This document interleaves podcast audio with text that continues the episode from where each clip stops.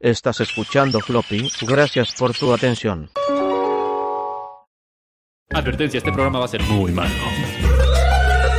Floppy, un programa de erudición dactilar. El programa que tiene más vitamina C que todas las guayabas juntas del planeta a, a Marte. Floppy Radio, el único programa transmitiendo en vivo ininterrumpidamente desde 1980. De regreso en el floppy salón de la justicia. Y este es el floppy salón de la justicia. O algo así. No, no sé. Creo que necesitamos actualizar eso. Mientras sea o no el floppy salón de la justicia, les puedo decir que esto sí es floppy radio. Episodio 80. No sé en qué momento llegamos al episodio 80. Solo puedo decir que, que rápido se, va el tiempo. Está increíble este pedo. Y creo que se les olvidó a todos que hoy era floppy. Entonces, bueno, este, voy a hacer yo aquí floppy hoy para estar con ustedes este viernes, último viernes de marzo del año de Nuestro Señor de los Anillos 2023. Ya se acabó marzo, ni siquiera estoy seguro en cómo pasó eso. El buen Polo, bienvenido. Rock Slash, bienvenido. El buen Vic, bienvenidos a su floppy radio. Eh, pues yo soy Eric Vichino, pero eso ya se la saben, así es que no tengo que decirles mucho más que esto es el episodio 80 de Floppy Radio. Y, y honesta, bien es más, de una vez voy a hacer algo que es importante y es, ya vieron eso, pero hagan cuenta que no vieron nada. Eh, te queremos mil ocho mil. Yo ustedes, muchachos, Floppy for, no sé cómo sea Floppy Forever, con una, una, ¿cómo es una F? Es como, es al revés, pero no lo sé. Ya sé, se acabó, cerramos el local y nos vamos por las frías, muchachos. Bueno, pues no, aprovechando que nadie ha llegado, espérense, espérense, hasta tengo, tengo todo perfectamente calculado. Espérense, espérense, ahí les va, les va, les va. ¿Dónde está? Si es lo malo de StreamYard, que luego nunca encuentro nada, pero en lo que lo encuentro, voy a hacerme güey 30 segundos y les voy a decir que el día de hoy les. Mm, ya no encuentro nada de esto. A ver, ¿es este? Recomendaciones de la semana. Bueno, si no lo oyeron, dijo. Más, espera, espera, espera. Rosa, otra vez, por favor. Recomendaciones de la semana. Recomendaciones de la semana. O sea, por si no quedó claro cuatro veces. Recomendación de la semana. En lo que los demás llegan, voy a aprovechar para hacer una recomendación de la semana. ¿Están listos? ¿Están listos? Pues les tengo que recomendar una serie que está bien, bien chingona. Y ya lo dije en Twitter, creo que antier. Yo no veo claro, muchachos, no veo a nadie hablando de esta serie y no sé qué pedo. Yo voy a evangelizarla hasta que todo el país la vea y el mundo y el universo, si es posible. Esta serie es de Servant, se llama Servant. Servant, sirviente. Gracias, Polo.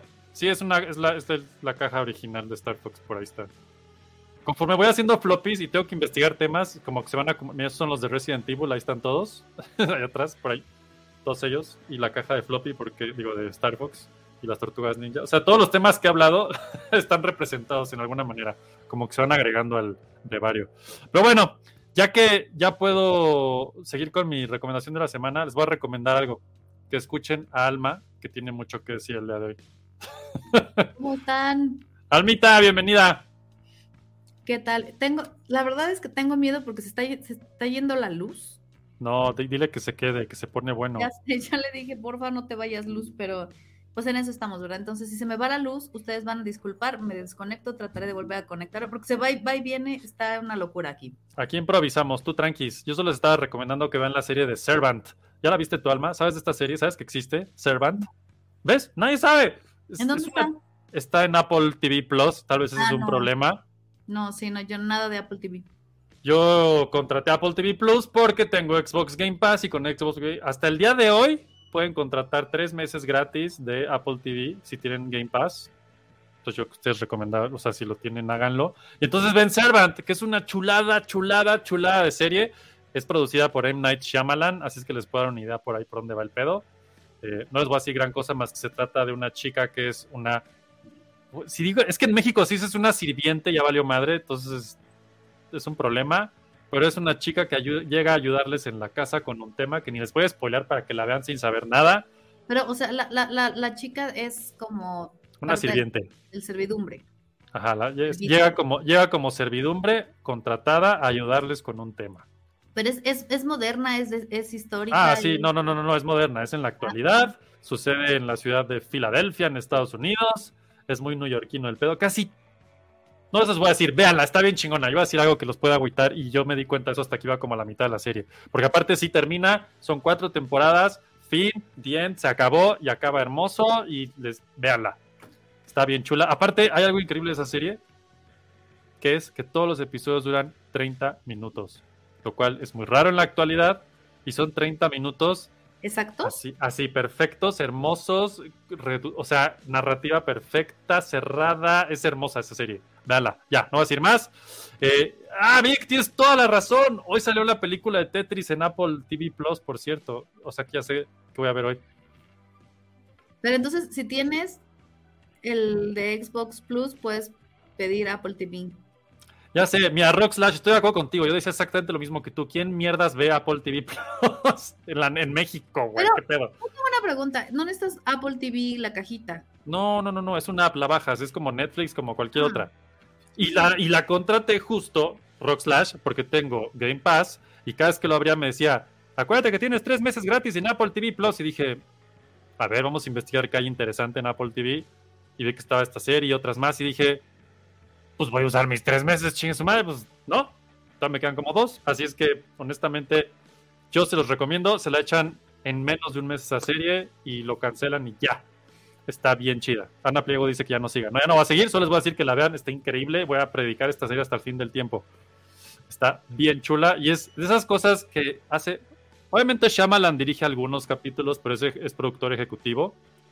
Pero tiene ese toque Shyamalan que hace mucho no veíamos en algo que está bien sabroso. Y Shyamalan. Ajá. Shyamalan.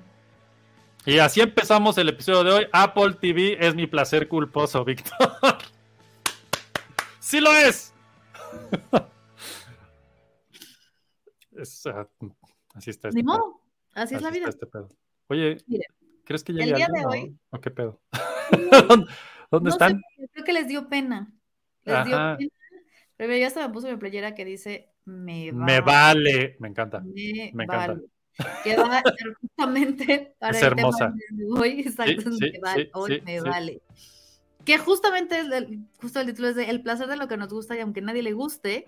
Y e- es que hemos estado dando como muchas recomendaciones de, ay, sí, la serie y la cosa aquí maravillosa y perfecta y, ¿no? y gran Ujú, ujú. contenido, pésimo contenido. Pero mientras estábamos platicando, descubrimos, como floppy amigos que somos, y floppy Ajá, ajá. Igual que ustedes que nos ven, por cierto. igual que ustedes que nos ven, ¿no? Lo que estábamos viendo es, hay muchas cosas que nos gustan que, digamos que no es que no lo podamos admitir en frente a los demás, Ajá. pero que sabemos que si lo decimos vamos a ser ampliamente juzgados por eso.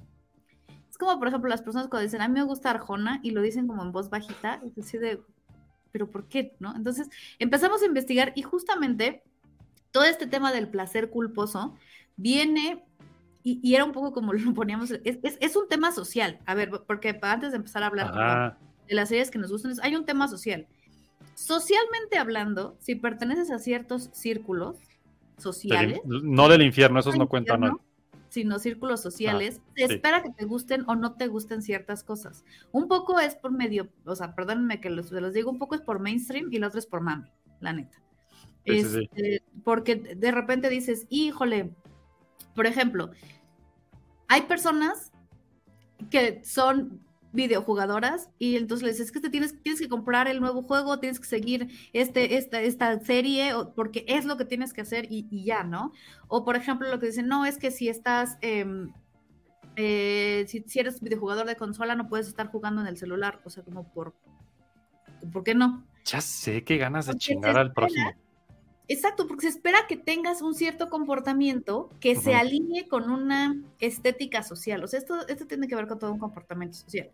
Pero justamente para poder em, romper con alguno de los tabús que tenemos, el día de hoy queríamos compartirles por qué nos gustan ciertas películas o, sea, o ciertas series, ¿no? Cierto contenido audiovisual que hemos descubierto que realmente es, son joyas, son joyas porque tienen un, un elemento y nada más quiero como darles un poco de contexto, todo lo que tiene que ver con placeres culposos te da culpa porque justo son contenidos que no deberías ver según, ¿no? Tu círculo social. Ajá, ajá, ajá. O sea, por ejemplo, si eres metalero, pues no te puede gustar maná. por alguna quiero- yo solo quiero decirles, Calma me dijo, oye, ¿qué tal que pones maná para empezar o Arjona? Y yo, todo ese momento de, ay Jesús, y luego me enseñó su playa de Me Vale, dije, bueno, sí, hoy es ese Vale. día, pero nomás por copyright. Pero imagínense que está sonando maná de fondo. Exacto. Yo, soy, yo les voy a decir una cosa. Yo, tengo, yo soy muy fan, muy fan de Maná. Desde el principio de los tiempos. Y no me da pena. Y, pero Bien. descubrí que hay, hay personas que cuando les decía, no, pues es que me gusta Maná, decía, y no, es que si me dices eso delante de mis amigos, ya no te van a querer hablar. Ya no te van a hablar, ¿Pero por qué? como Fernando, ¿Por por ejemplo. qué? Fernando, si le dices, me gusta maná, ni se conecta, sabe. pues. Ni sabe quién es Maná. Ya No. ¿ves? ¿Ves? Se fue. Se fue. Te lo dije, Alma. Pero hoy es el día de sí decirlo y pero hoy saberlo. es- Hoy es el día de no importa, no importa. Y a ver, solo para establecer algo, los placeres culposos tienen que ver meramente con eso. Socialmente nos dicen que es algo que no nos debería gustar porque no corresponde a la imagen que queremos proyectar dentro de ese círculo social. Ajá. Y eso hace O porque es maná. o porque es y, por- y- y- y tiene que ver con toda la condena social. O sea, hay- un componente bien fuerte con, entre la corrección política y la condena social que implica que mantengamos cierta imagen y ahora como el culto a la personalidad o el culto a las personas que está surgiendo con el tema de las redes sociales. ¿Por qué? Porque se espera que tengas un cierto comportamiento en el cual, este, por ejemplo, Floppy Floppy, cu- Floppy cuenta como placer culposo o placer a secas. Culposo a veces. O sea, depende de qué tema estemos tocando, porque Si te te levantan la ceja cuando estás oyendo floppy los que están cerca de ti, entonces Sí. es culposo. Ajá. Aquí dice Polo, culposo, gusto culposo mío de películas es chicas pesadas con Lindsay Lohan. Que dice, dice, según yo, y diciendo lo que ahorita tu almita, placer culposo es cuando te gusta algo que no está dirigido para ti. Puede ser que sí, Pero que ¿por qué no. no está dirigido para Ah. ti? Es que ahí vamos otra vez con el tema de la condena social. Socialmente hablando, nos dicen que eso no debería ser para ti, porque te digo, eres metalero, no te puede gustar maná. Si eres rockero, entonces no te puede gustar el pop. O sea, como en, en temas de música, no Sí, es, no. si te gusta la música, no te gusta el reggaetón. Por- Hace unas décadas, eh, si eras adulto y te gustaban las caricaturas, estaba mal visto. estaba mal visto. O sea, por ejemplo, cual- si, si les dijeras, por ejemplo, a mis papás, que son unas personas como muy cuadradas en ese aspecto, y vieran la cantidad de muñequitos, porque así lo dirían, de Sí, sí, muñequitos, muñequitos. que tiene Eric en su, en su, Y esto es, fondo. y esto es Dirían, una pequeña muestra. Es un Es niño. ¿qué pedo? Ese güey no maduró, qué chingados. Por ejemplo, yo les voy a decir una cosa, mi mamá La verdad es que no, pero bueno, pegáramos pósters en las paredes. Uy, no, que no, hombre. Exacto, aquí está la venganza de Alma. En una puerta muy ordenado, pero ahí está. Exacto, exacto, todavía, todavía está como y las fotitos y así. Oye, Alma, aquí Ana Plego dice que me vale, vale, vale. Me vale Me va- todo. Y si la gente no comprende, pues ya ni modo, ¿sí? Yo sí me sé la Y Rock Slash dice, rayando el sol. ¿no? Este, Y lo peor es que todos nos la sabemos, o sea, Desgraciado, exacto. afortunadamente. Lo peor de sí. todo es como mm, mm, muchos años yo participé, tengo como 20 años haciendo investigación de mercado, casi que desde que estaba estudiando y hacía como encuestas, o era de las que te decían, señor, me contesta una encuesta, así empecé haciendo investigación de mercado. Y Órale. una de las cosas que les puedo decir es que al, al momento de estar estudiando contenidos, justo resulta ser que las telenovelas, nadie en México ve telenovelas. Nadie. Nadie en México ve Nadie telenovelas. ve telenovelas. Cuando les empiezo a preguntar, ¿ves la telenovela tal? O sea, no, sí he visto algún capítulo y así empieza, así empieza todo. como Betty la Fea, ¿no? Que está en primer lugar en Netflix siempre, pero nadie la ve. Nadie, Ajá, la ve, nadie, o no, sea, no, tú le preguntas por qué, o sea, ¿qué es de Betty la Fea? No, no, yo no, nunca, no, o sea, sí medio, medio ubico, medio ubico de qué trata. Pero la verdad es, que- la realidad es que todos hemos visto un capítulo, te ha llamado la atención y reconoces que hay como, reconoces que hay algo que te atrae, algo que te gusta, y puede ser el morbo, puede ser simple y sencillamente porque satisface una necesidad que hay en ti, y ahí es donde viene la Así, culpa es no reconocer que eso que está ahí te da satisfacción. Y por eso se llaman placeres culposos, porque sí te gusta, pero el aceptar que te gusta es, es como... eh, va en contra de tu imagen personal. Y Esto, ahí- esto, Esto me recuerda una anécdota muy interesante que va justo perfecto con lo que acaba de decir Alma. Esto es, remontémonos a mm, 1990 tal vez, 91. ¿En qué, ¿En qué época estaba Muchachitas en Televisa? Lástima que no está Poncho, sería el experto en estos temas, pero No, Poncho Un día- telenovelas y con mucho orgullo, ¿eh? Así es, Poncho sí, sí, sí. podía Sí, es contar correcto. en qué iba la telenovela, en qué iba la telenovela de las 8. Pero ahí te va exactamente lo que dijiste, Alma. Un día me habla mi amigo Luis, que si se conecta un día saludos, y si no, saludos donde lo oiga en el futuro y el pasado, donde sea. Y me dice, güey, no manches, ponle en el 2. Está esta cosa que se llama Muchachitas y están en Acapulco. Y salen todas en bikini. Y fue de, a ver. y entonces la vi y dije, órale. Alma dijo, necesidades que uno tiene como puberto, ver a las muchachitas en bikini en Acapulco. ¿No? Y entonces lo peor o mal, no sé cómo llamar el resto de esta historia, es que claro que seguí viéndola y la acabé de ver. ¿Quién, puedo. quién mató a Federico Cantú, maldita sea? O sea, por si no se acuerdan, ¿no?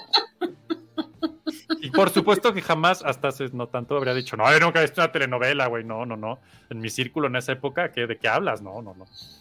Está muy cagado, sí es cierto. Además, por ejemplo, y- y esa parte de Mira, Sevilla, para. Perdón, per- pon los letreros que están poniendo ahí de yo va, va, va. Rebelde. Ponlos, por favor. Dice y- ah, y sí, ese, es mi gusto culposo. Las telenovelas, apenas acabé Amigas y Rivales, 180 capítulos. Vivica Aguirre dice, yo veía Sailor Moon a escondidas.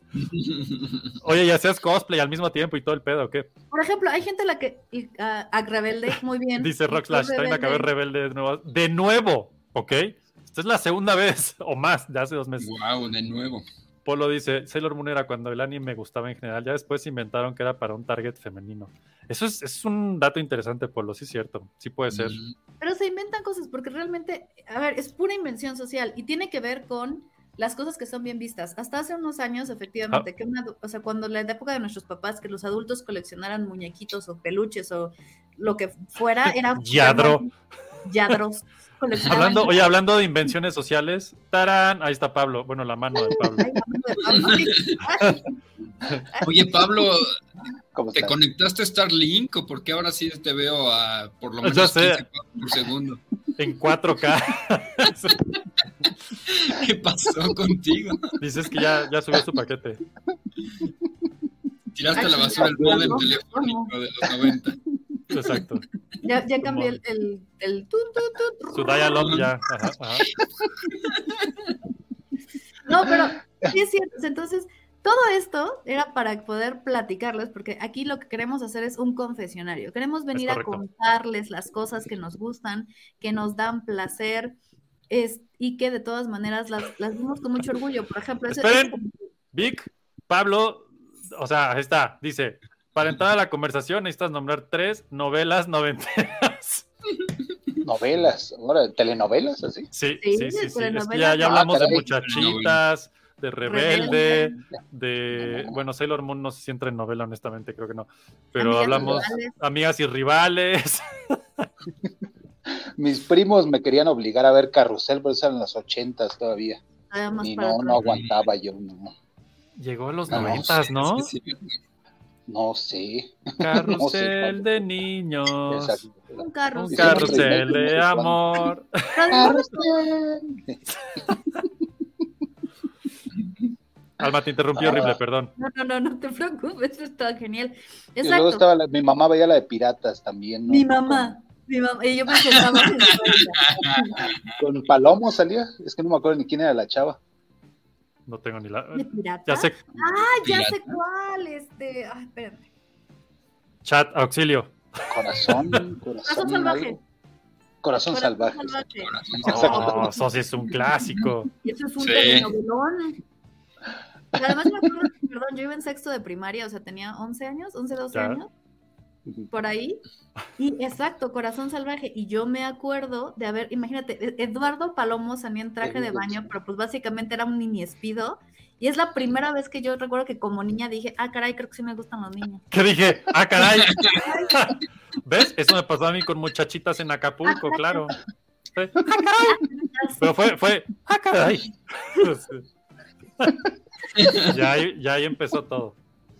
Y Aristóteles Diana Colchero, sí, así es, efectivamente. Sí, sí. Ana Por aquí dice Conchero. Polo.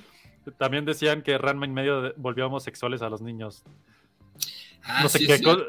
Si no se Ah, acuerdan, no, es que es mis Ranma. favoritas. No. Ya sé, es una- no soy homosexual, creo que no sé si después. pero- pero ¿En qué momento no. pasa? No sé. Ajá. Pues no, y me baño diario y todo agua caliente y fría y no me, no me he transformado igual que, No, que todavía no. Saotome. No sabemos.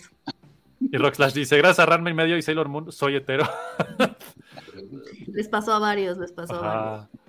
Ok. Es Pero esto. entonces, lo que estamos tratando, lo que queremos es que rompan ese estereotipo y hablen y Yes. vean las cosas que les gustan, porque de verdad no tiene nada que ver. Y con todo este contexto de que es un placer culposo, vamos a empezar a decirles por qué, ten- por qué nos gustan las cosas que nos gustan aunque a ustedes no les gusten.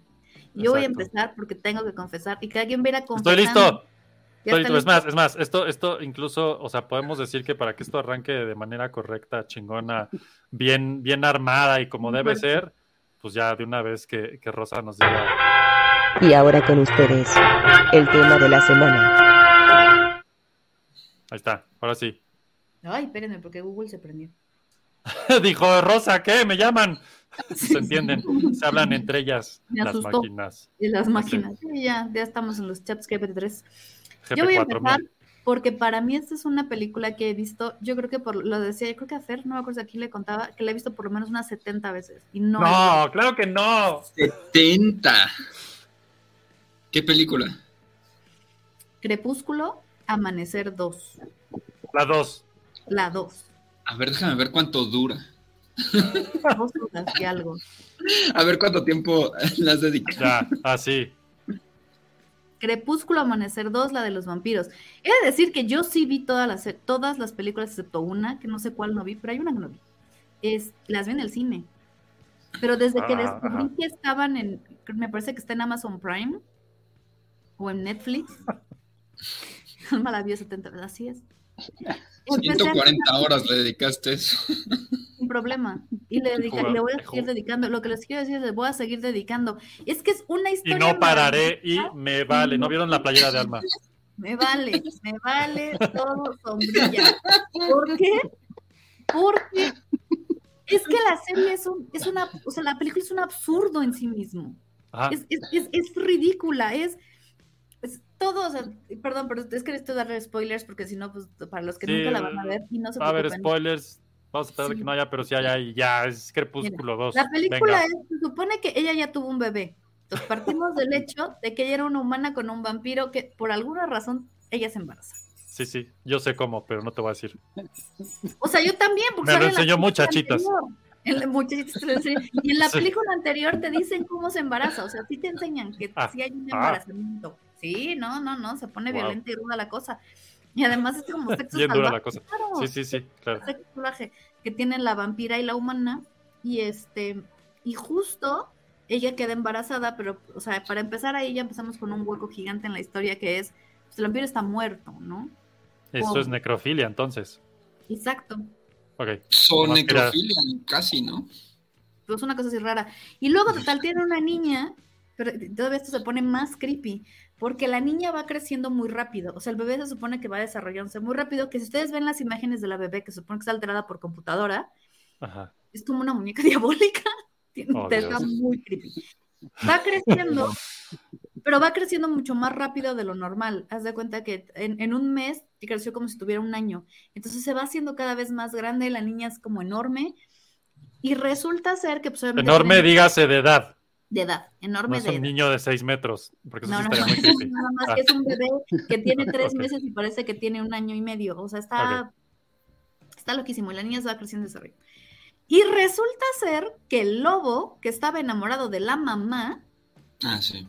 se impregna, que, y que es un concepto que usan en las, que es como que el lobo se queda como, no enamorado, sino como que su vida, su alma se enlaza al alma de la niña, Oh y entonces ven a un adolescente adulto de 18 años como enamorado, de, o sea, protegiendo, un, protegiendo una niña que tiene como tres o cuatro, está súper, súper creepy. Y después ya, eso se les olvida que eso está súper creepy, y luego Wow. empieza la historia de cómo ella se, se- ella se convierte en vampiro porque la tienen que convertir porque se está muriendo. Y a partir de ahí cómo es un entrenamiento, de cómo ella tiene que entrenar su, su, ahora entrenarse como vampiro, pero además resulta que como creen que convirtieron a la, que la niña es vampiro convertida, porque eso está prohibido, porque está prohibido convertir niños vampiro, eso es en todas las Sí, sí, mitologías sí. de vampiros, ¿eh? Todas las mitologías de vampiros, niños vampiro, no. Este, mm, por alguna razón.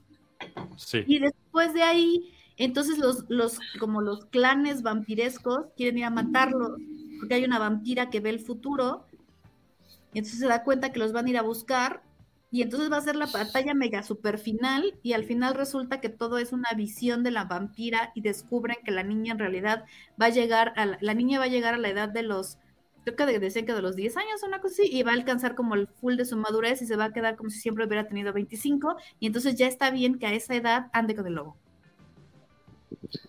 A los 10 años. pero tiene 25. Es como años perro, pero años vampiro. Ajá, exacto. Sí, pero no. Y es la película. Uh, Aquí No Ana Pliego dice menos Menos entrevista con el vampiro. Vampiro. Ahí hay una niña, sí yo me acuerdo, pero Claro, es el tam- papel de, de ella se quedaba niña, ¿no? ella se queda Sí, niña. se quedaba El Pero- como en 500 todas años. En todas las mitologías lo que te platican un poco es que el problema con los niños vampiro o todas las mitologías de vampiros es que los niños vampiros son pues son niños que tienen el les impulso de un vampiro, entonces matan mucho y puedes como no es tan fácil ocultar su vampiridad, digamos. y se les caen los dientes de leche y ya no pueden chuparle Y- sangre a los. Algo Ajá. Pero esa es la película que es uno de mis placeres culposos y además Dice, la veo es que son como clones de Star Wars. ah, Pero ahora que me pongo a pensar, eso, ese, ese cine normalmente para mujeres, y muchas mujeres me han dicho que cuando, bueno, como tres me han dicho que cuando tienen un niño, de, Pero, ¿a un ¿Dónde va bebé, esto? sienten que es como una especie de monstruo y que, y, que y, y- y tienen como muchas emociones encontradas que no se atreven a, a decir en sociedad. que Entonces, es otra cosa, probablemente- no está bien que se sientan Eso mal. Yo se les voy a reforzar. Vean Servant. Yo sé lo que les digo. Ya esa es la serie que estábamos recomendando al principio, que no es un placer culposo porque No, no, no, no, es todo lo contrario, pero ya que no llegaban lo ¿cómo dije y lo que dijo Fernando y lo que estoy diciendo, ¡ah, prueba! Pero no voy a decir más. te van a regañar, ¿eh? Yo nada más digo. Este, lo que sí es cierto es que esa es una de mis películas que es un placer culposo y había muchas veces que me daba mucha pena decir que me gustaba Crepúsculo. Sí te lo creo, porque generalmente está muy mal visto en nuestro círculo, whatever the fuck that means, ¿no? O sea, En nuestro cuadrado de flop. en nuestro cuadrado de floppy, sí vimos de un cuadrado de floppy. Porque además, la gente que me conoce dentro del cuadrado de Floppy y fuera del cuadrado de Floppy sabe que soy muy fan de los vampiros y he leído casi todas las cosas que hay sobre mitología de vampiros y me encantan los vampiros. Alma, en la Todo mitología vampírica dirías que esta peli está en el top de tus gustos, culpables o no. Sí. Creo que la he visto casi tanto como he visto Drácula de Bram Stoker. Eso está fuertón. Es muy fuerte, muy Sí. buena. Pero esa es la película. ¿Y qué rescato de todo esto? La verdad es que lo único que es es, es una de esas películas que te apagan el cerebro. Creo que ese va a ser el común denominador del día de hoy. Sí. Espero sea, que este floppy no les apague el cerebro a ustedes nada más, pero de ahí fuera sí. No tienes que pensar en nada. O sea, es como la telenovela, o sea, Ujú. No tienes que pensar en nada, solo está ahí para divertirte o para entretener. Y además de todo, pues obviamente te cuentan, te cuentan como varias historias de los vampiros. De hecho, hay una trama que nunca se entiende, porque en la misma película hay un vampiro que va a ayudarlos a pelear, pero luego literalmente la ve es co- como metiendo un dinero en una mochila y le dice, claro, ya, yo sabía que eras una traidora, y agarra y se va, y es así como, pero ¿por qué sabías que era una traidora? ¿Qué tiene que ver? Todo lo de Pero hay gente así de random en la vida también. Es realista. No solo los vampiros, sí. No Yo he solo visto los gente vampiros, meter lo que dinero pasa en real sí. Pasa con los vampiros. Así Sí. es, así es. Así. esta. Dice Rock Slash, si te gustan los vampiros, te recomiendo el Blood. anime de Blood Plus y Blood.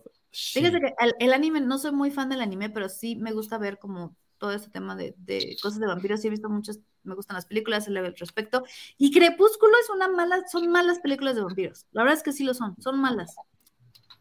Y en general las- los, los actores actúan pésimo. O sea, Yo me acuerdo haber visto- de, de esas películas. Sí, sí. Sí, exactamente Sí, lo que dice las Pablo. Tomas, de las tomas de acción, así que suben el árbol. y así, Bueno, y luego efecto brillan. raro. Y luego brillan y luego se les olvida que brillan. Ah, Porque en la primera película, eso es muy curioso, en la primera película de los Ajá. vampiros supone que le da la luz y él brilla como si fuera de diamantes. Sí. Ajá. Sí, chachispitas. Pero Sí. eso no es escena. Después de ahí se les olvida que brillan. Ya no vuelve a pasar nunca.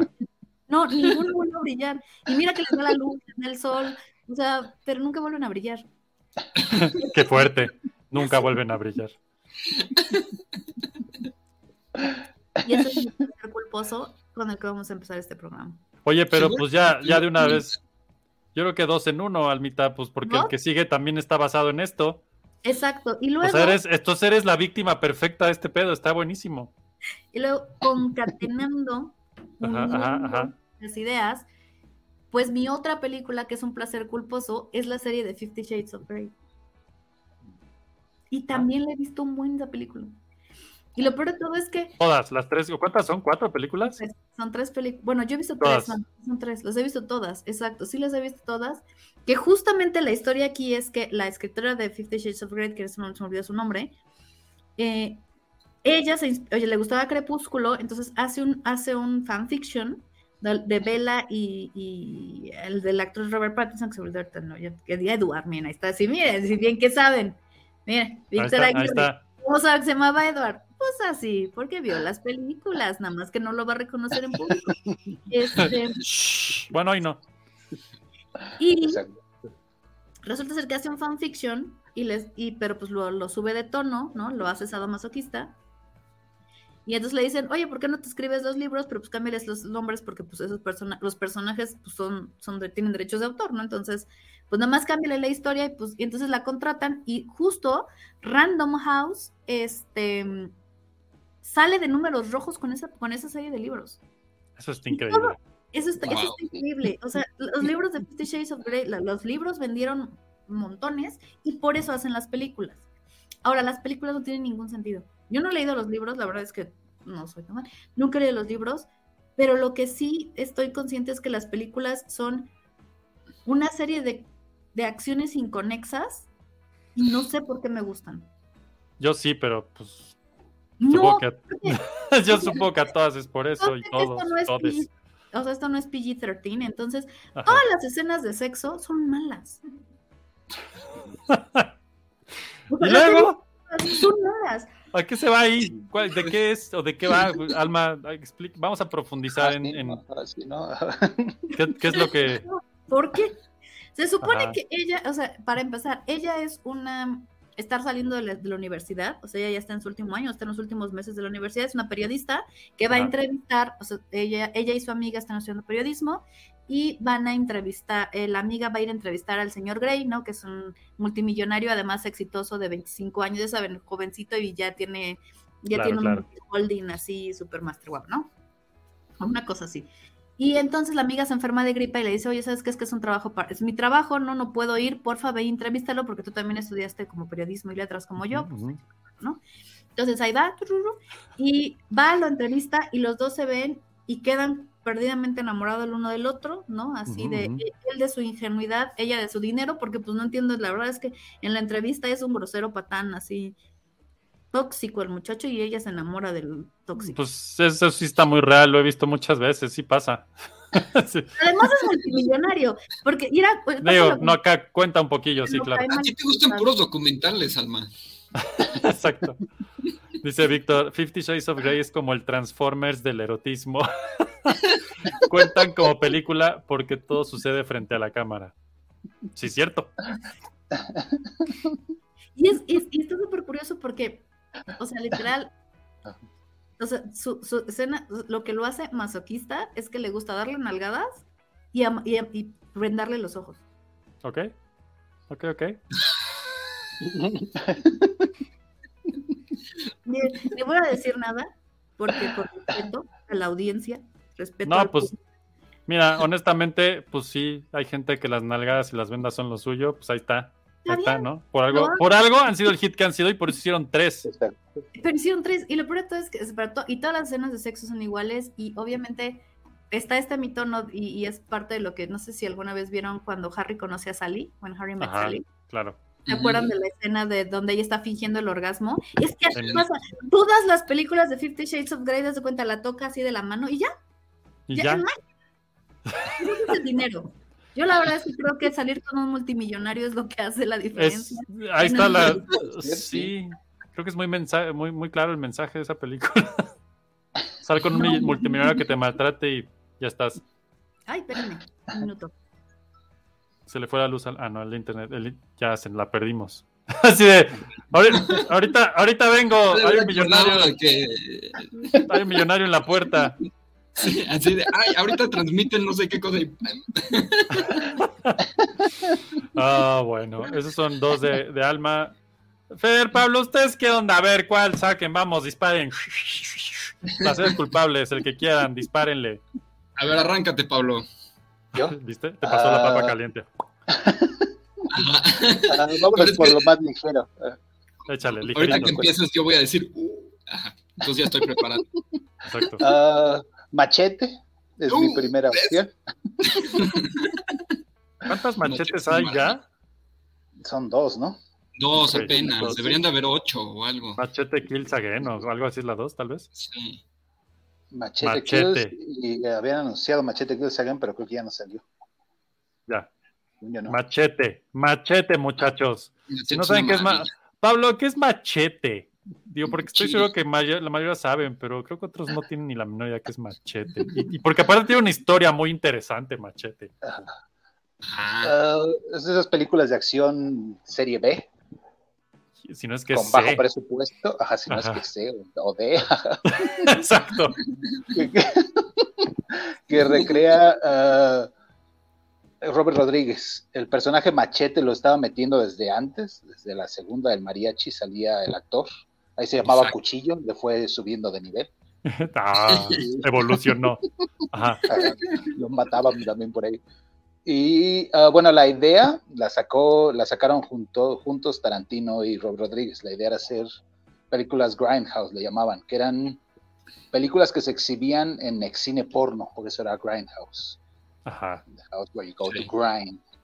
Ajá. y ajá. entonces eran películas baratas de exploitation, le dicen que es, se vendían para distribución. Entonces, no importa cuál es el, el argumento, el chiste es que sale Chuck Norris, ¿no? el chiste es que sale Ajá. Bruce Lee, el chiste es que sale ah, Machete, el chiste es que sale Dani. Trejo. Ah, hace, hace poquito volví a ver la de Planet Terror, que son las que hacen Tarantino y Rodríguez. Rodríguez hizo Planet Terror y Death Proof es la de Tarantino. Death Proof, la del coche, sí. Buenas son esas películas. La idea es hacer una película mugrosa, sí. Creo que Tarantino le subió más de nivel, pero pues no tiene mucho sentido. Es una película rara. Y dentro de los cortos que sacaban en, en esas dos películas de Grindhouse, hacían cortos de películas falsas. Entonces invitaban Exacto. a varios directores a hacer cortos de películas falsas. Y Robert Rodríguez hizo su corto de Machete. Entonces empezó como un corto para una película que no existía. La Ajá. gente le gustó tanto la idea que empezó a demandar. Queremos ver esta película. ¡Queremos la película! Y entonces hicieron la película con Robert De Niro como antagonista. Es es correcto, ya, extraño. ya no me acordaba de eso, güey.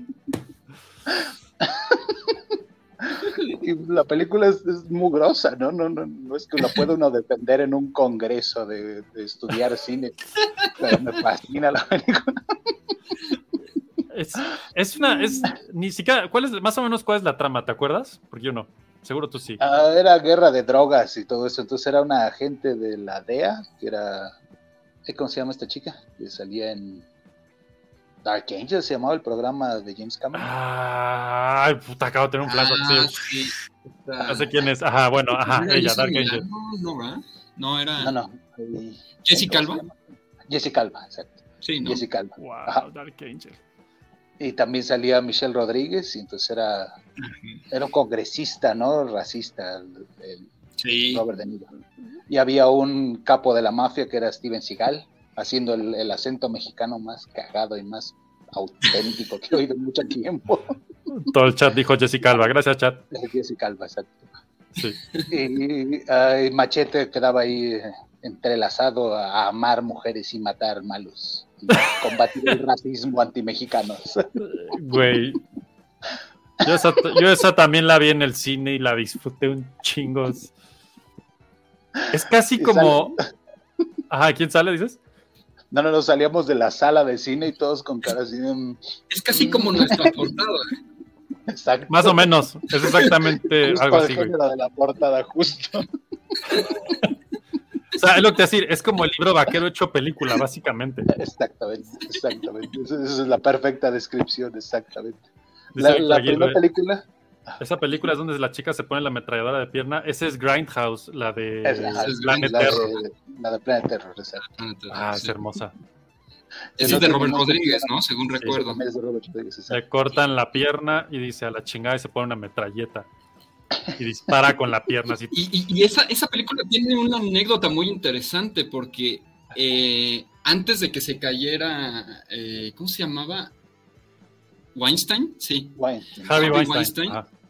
Ajá. Le de dedicaron la película a él y todos los madrazos y todo. Era ella, la, actriz que ahorita se me olvidó cómo se llama, esta Ajá. Rose, Rose McGowan. McGowan, ¿no?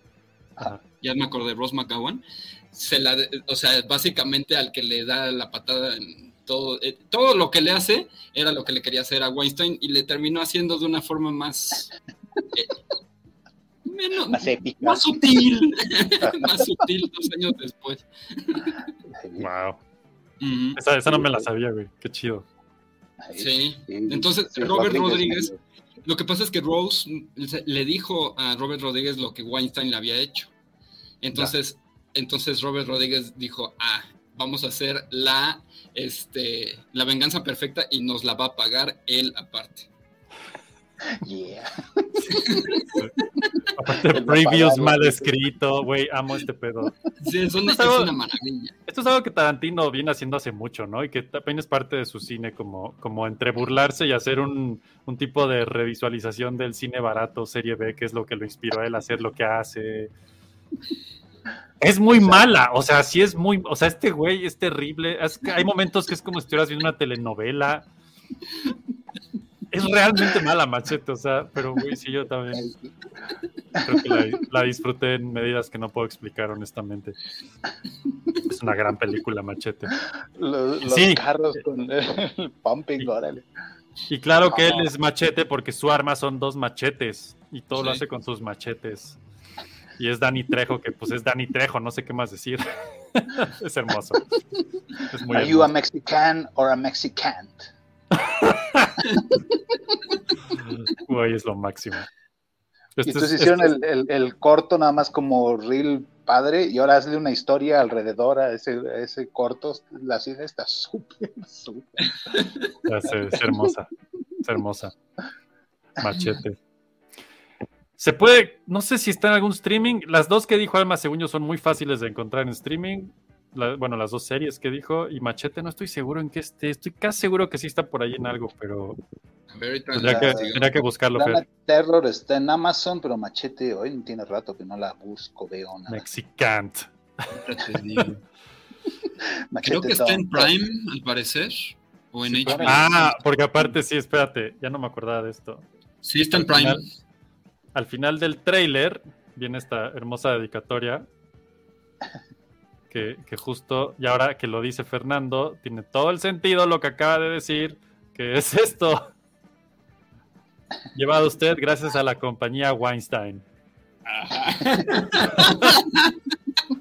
o sea, era el metachiste, no manches, está buenísimo. Sí, el metachiste. Ya regresó Alma, Alma, te perdiste de machete nada más, pero aquí seguimos. Ah, ya sé, la luz, la luz es que les dije, ojalá no se vuelva a ir, pero ya. No te preocupes, todo bien, todo bien. ¿Quién sigue? Bueno, ¿hay algo más que quieras decir de Machete, Pablo? Machete Kills. Ah, no, nada más es Machete y el género, supongo, ¿no? De películas B de acción. Películas B de acción. Ese es uno que nos representa muy floppy. Este, sí. Sí. Pero Machete sí se considera, no es como ya de culto. Es que es, es esa vuelta que da el círculo que Está en la línea, ¿no? Yo no me sentiría cul- yo no me siento culpable de que me guste Machete. Pero espérate, yo sí te voy a decir que hay más de una película en tu lista que me preocupa que te sientas culpable de que te guste, güey. Así es que también, más. Yo, la, yo, yo Yo quiero saber las explicaciones. Está ¿De buenísimo. mi, ¿De mi lista o de la de Pablo? No, de la tuya, Fer. La tuya, la tuya. Ah, que este, pues había dicho. ¿Cuál te, cuál te, cuál te hizo Oh, ruido? ¿Duro de matar? Pues Exactamente. Me parece que es una película bastante mala, pero sí me gusta. ¿Pero por qué? no, Me buena, parece muy no, mala. Es donde se pone, aquí es donde se desmadra este pedo. De hecho, ya, órale, desílate, vámonos. Duro de matar. ¿Por qué es un placer culpable para ti? ¿Y qué opinas de esa película? Porque creo que según yo era la película perfecta y ahora ya me hiciste dudar todo, güey. ¿Por qué? ¿Por qué, Fernando? No sé, es, es de esas películas que sí digo. ¿Pero cuál de todas? Es una buena pregunta. Ya hay por- cuatro. por- por- La, la uno, ¿no? principalmente la. O sea, bueno, no, la 4. No sé, como que toda la saga sí me parece muy divertida, pero al mismo tiempo me parece muy taruga a veces, en, con cier- en ciertos momentos. No O sea, todo el tiempo, pero hay- hay, momentos que. Hay un Ah, punto o donde sea- podría ser serie B, sí. Sí, ajá. Sí la puede la caer. uno a mí me Ajá, parece perfectamente ajá, estructurada, ajá, pero ya después empezó a ir así. Pero, pero estamos viendo al profesor Sí, Snape la 1 la uno está bastante bien. Es el profesor Snape con barba y delincuente.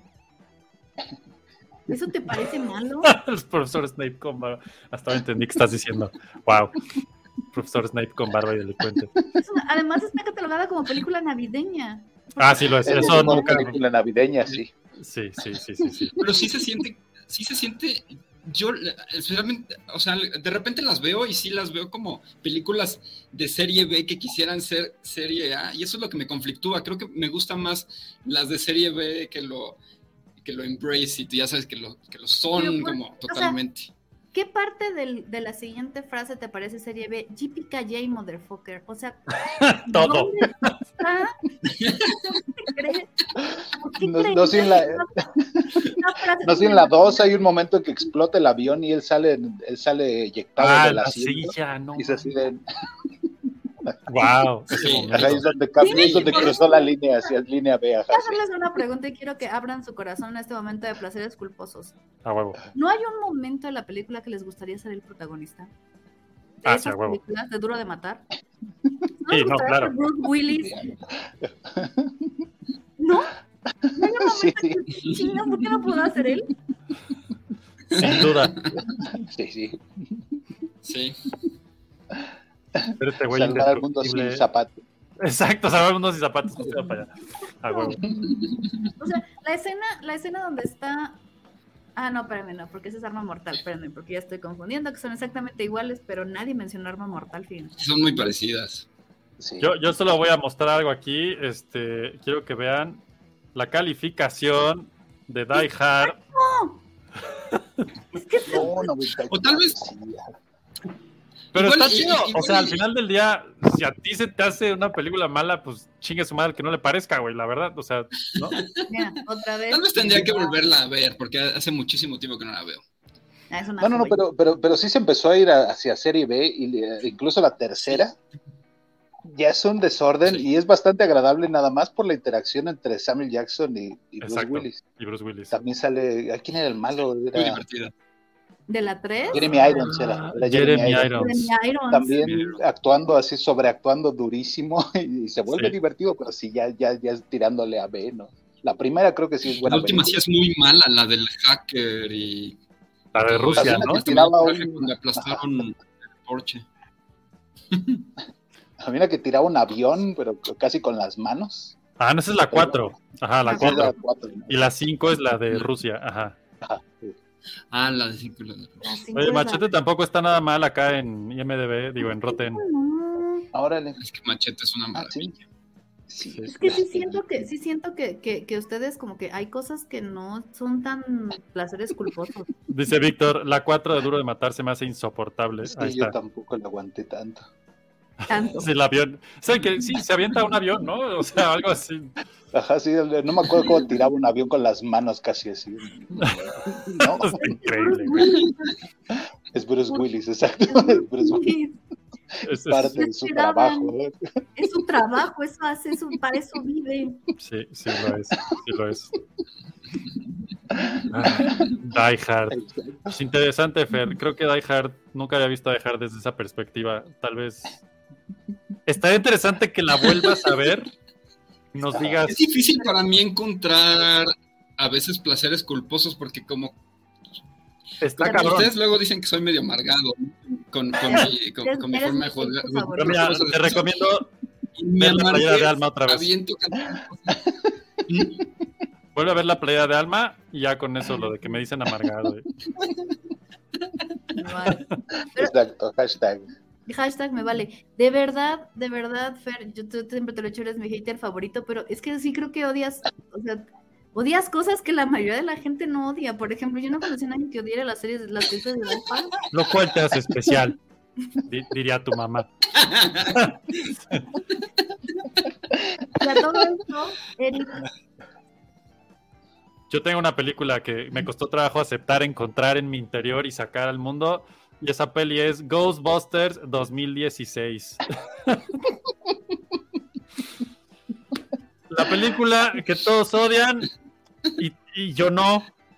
Y entonces hay un punto en el que dices, bueno, Qué sí es, es muy mala. Y yo así, en mi interior, en mi interior es como, güey, yo la disfruté un Yo chingo. no he no de podido pasar hablar". de los 5 minutos, 10 minutos de esa peli. El placer culposo de Fer es ver lo ridículo de Die Hard. Tal vez es eso, ajá. o sea, lo, lo inverosímil, o sea, pero... Pero, Pero pues es parte del de chiste, ¿no? acción, ¿no? O sea, yo no conozco, no, nunca he visto una película de acción que sea verosímil, honestamente. Sí. Ajá. No, y en general son placeres culposos míos las películas Ah, de acción que me gustan. Creo que Ah. no hay ninguna que y la pueda abrazar completamente y decir, esta película me encanta. Ya sabes, todas como que me dan cierto cringe. Porque El si pones a analizar la música atrás de las cosas, no lo analices, déjate llevar como arena por el mar. Es- ese tema es Pero por importante. eso-. Por eso hay una película, hay, hay, hay un género entero, una, una película y una compañía que descubrí Ahorita, gracias ahorita, a ahorita vamos para allá, güey. Ahorita vamos para allá. Hace- Eso va a estar bueno. alrededor de 10 años. ¿eh? Ahorita vamos para allá, ahorita vamos para allá. Lo dejo. Prepáralo, pendiente. prepáralo. Así es el teaser. Así de ahí viene, muchacha. Agárrense.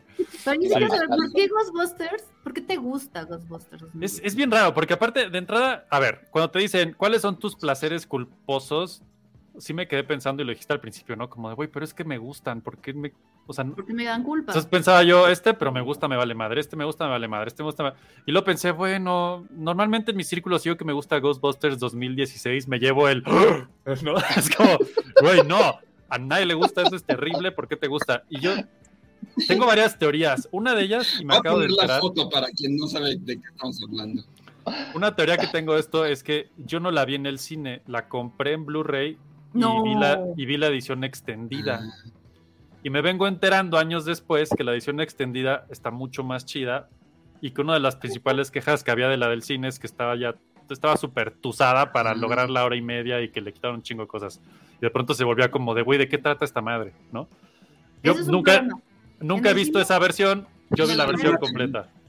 No veas esa versión porque es verdad, una de las principales críticas de Ghostbusters 2016 es que se siente como que un día agarraron y dijeron, ah, aquí le cortamos, aquí le cortamos, aquí le cortamos, y que el público entienda. Y es- Y, y yo nunca la vi así, la vi hasta que llegó a Blu-ray, la compré, dije, la voy a ver, la encontré baratísima, cuando uno podía comprar Blu-rays fácil en la vida, qué bonita época.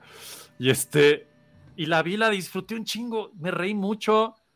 Hay, hay un pedo con esa película, y, y esto lo encontré, es una temática en mis placeres culposos, y es que, pues sí, estás tomando una franquicia vanagloriada por muchos, yo incluido, y estás haciendo algo completamente diferente y te está valiendo madre todo lo que se hizo antes. Entonces, Sí.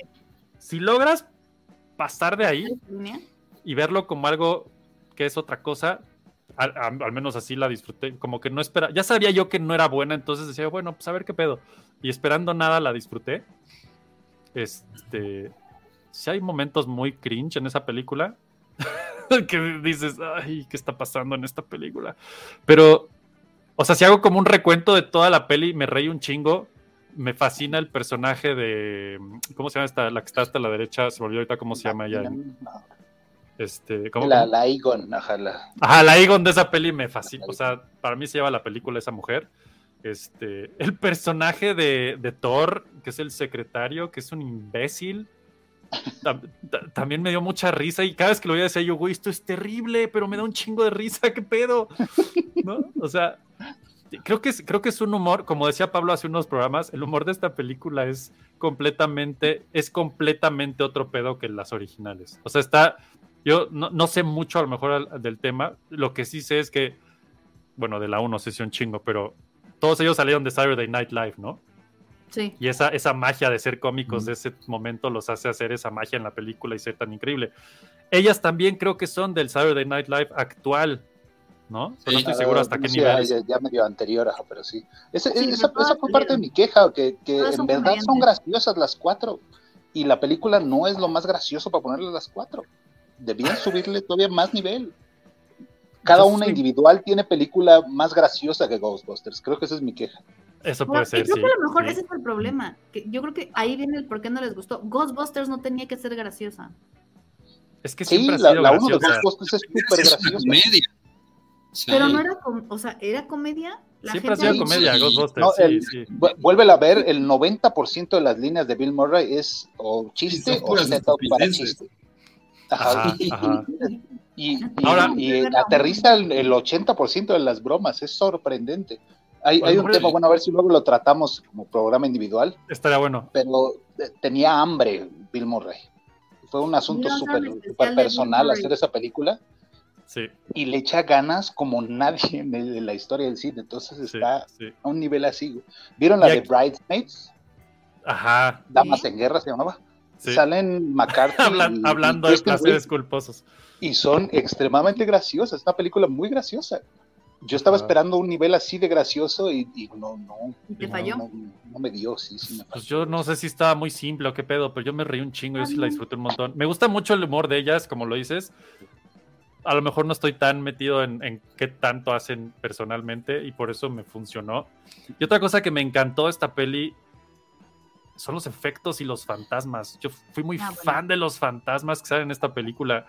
Como que, habiendo crecido viendo Ghostbusters, la- las caricaturas, para mí una de las cosas increíbles de Ghostbusters son la creatividad de los fantasmas y que pueden ser cualquier cosa y que son monstruos y que son de todo un poco, ¿no? Y en esta peli hay un chingo de eso y un chingo de slime, que para mí es bien importante el, la ectoplasma, ¿no? Este, Las babas. me encantó que hicieran un chingo de armas diferentes que no hayamos visto, variaciones, ¿no? Hay una escena al final que pelean y, y esta misma mujer, la Aegon femenina, La Egon, tiene, tiene una escena de acción que para mí es épica, hermosa, que si la pueden ver, véanla, porque realmente es muy buena como escena de acción. No sé, yo divertí mucho viendo esta película, la disfruté un chingo, uh, mi fan ghostbustereño solo decía de pronto, güey, ¿por qué los otros? Y que esta es mi única queja tal vez de la peli, es- o sea, sí salieron todos los de las otras, pero como cameos de gente inútil. Y creo que eso mejor no lo hubieran hecho porque yo creo que eso nomás encabronó más a la gente que esperaba algo. Y dejó clarísimo que además ni siquiera tenía que ver con el universo original. Cosa que después arreglaron, en los cómics lo arreglaron y los, los universos se mezclaron y todo un pedo ahí bien cagado. Pero bueno, esa es, mi, esa es mi defensa de esa peli. Creo que hasta la fecha la sigo disfrutando. No la he visto 70 veces como Alma, pero, pero hay una, yo no sabía eso hasta que me enteré después que hay una escena al final que, que Chris Hemsworth es poseído por el villano y hace un baile con todos los fantasmas. Está... Pueden imaginárselo, no tengo que decirles mucho. Yo me reí mucho cuando están en la oficina y el güey está totalmente distraído. Les dice, ¿qué foto les gusta más para mi nuevo perfil? Y salen los dos con saxofón, uno medio desnudo y el otro no sé qué. Es como, güey, ¿qué verga estoy viendo? ¿Qué es esto? ¿Y por qué me da tanta risa? No mames. Pero bueno, la verdad es que sí me reí mucho con esta peli, la disfruté un chingo y, y a mí me sigue gustando un buen. Y cada vez que digo que esto me gusta es así de ¡ah! La gente brinca y digo, bueno, pues ya, ni pedo. Dice Vic, a lo mejor el problema de la relación con la franquicia son la Egon, la Winston, ya sé. Pero a la vez quieren aventar Sí. esas referencias por la ventana e ignorarlas. Es, sí es un buen punto, sí es un buen punto. Como que tratan de ser ellos, Pero no. pero los echan atrás, ¿no? Pudieron haber hecho un, un subplot de la película que los Ghostbusters originales las demandaban por el nombre de Ghostbusters. ese es el tipo de cosas "Mm". creo que sí. Dice aquí. Roxlash que si jugué el, el Ghostbusters Spirits Unleashed. No sé si es el, es, el, es el nuevo que acaba de salir, el que es multiplayer. No, no lo he jugado. No se me antoja. No soy muy fan de los multiplayers, la verdad. Pero sí jugué el otro juego, que es el que es la secuela oficial del 2, que es una maravilla. estaba bien juego. padre. Sí, no voy a decir ahorita mucho porque no es el tema de hoy, pero porque ese sí me gusta y no tengo pena. Pero bueno, ese es, ese es mi, Fer, ya suéltalo, venga. Es el sí momento de que nos hables de toda una corriente que es tu placer culposo gracias a Floppy. Y Transmorphers. solo quiero que sepan que esto que están viendo en pantalla no es, no es pirata, no es un chiste. Es Transmorphers es una película que existe. en el universo de Asylum, No es Que Transformers. Pero aparte me encanta, es Fall of Man. No Claro. of Men. No of humanity. Fall of Man, el, el hombre. O sea, Traducido por se cayó. Fall of Man. Es hermoso.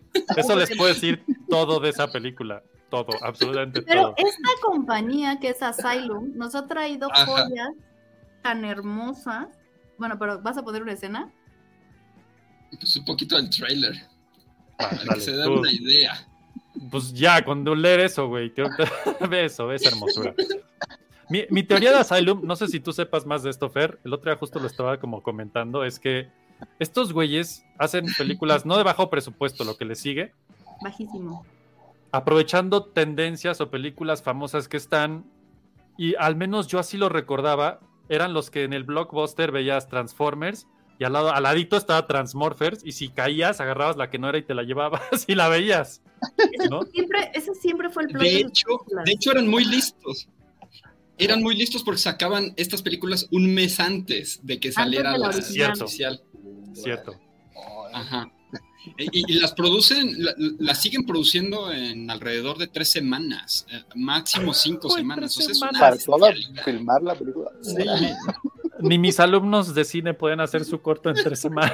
No, no, no, no, no. es- Asylum es otro nivel porque además son de muy bajo Son pelis completas. Estas son Dice, pelis completas te pregunta de- Rock Slash que si es 3X ese pedo, ¿qué onda? ¿No? No, no. Es Roger Corman, sí, ¿no? Y Asylum tiene, tiene joyas como, Oc- como Giant Octopus versus Mega Shark. Tiene todos los Sharknados. Exactamente. Todas las Sharknados son de Asylum. Dice Rock Slash, es como la copia Rápido y Furioso, la de Super Fast. No. No sé si sea de ellos. No sé, es probable. ¿Cuál es, cuál es la, la ahorita les pongo la lista. Por aquí The. Asylum? Nomás para que se, que se den así como una idea. The Asylum es, es la compañía productora. Porque hay tantas joyas ahí que Fernando no pudo decidirse por una. Entonces dijo, bueno, The Asylum como compañía productora, ¿no? Ahí les va, ahí les va, para que se agarren. Es que realmente Ape, no he visto tantas como debería. ya sé. ¿Qué falta? The Devil's Triangle, no. Triangle. Insect. Es como, estos güeyes es como si vieras dentro de una película o de una serie, van a ver una película falsa. Y todo lo que estos güeyes hacen es esto. Ve nomás Aquarium of the Dead. No, así ya puede ver. Ape versus Monster. Güey, de Asylum es otro pedo. Yo, eh, a- así, yo tengo una pregunta. ¿Sharknado es de Asylum? Sharknado, Sharknado es de Asylum. y Sharknado, Sí, es de ellos. Sharknados. Y Ah, también tiene comedia romántica. Love Letter, Sí, wow.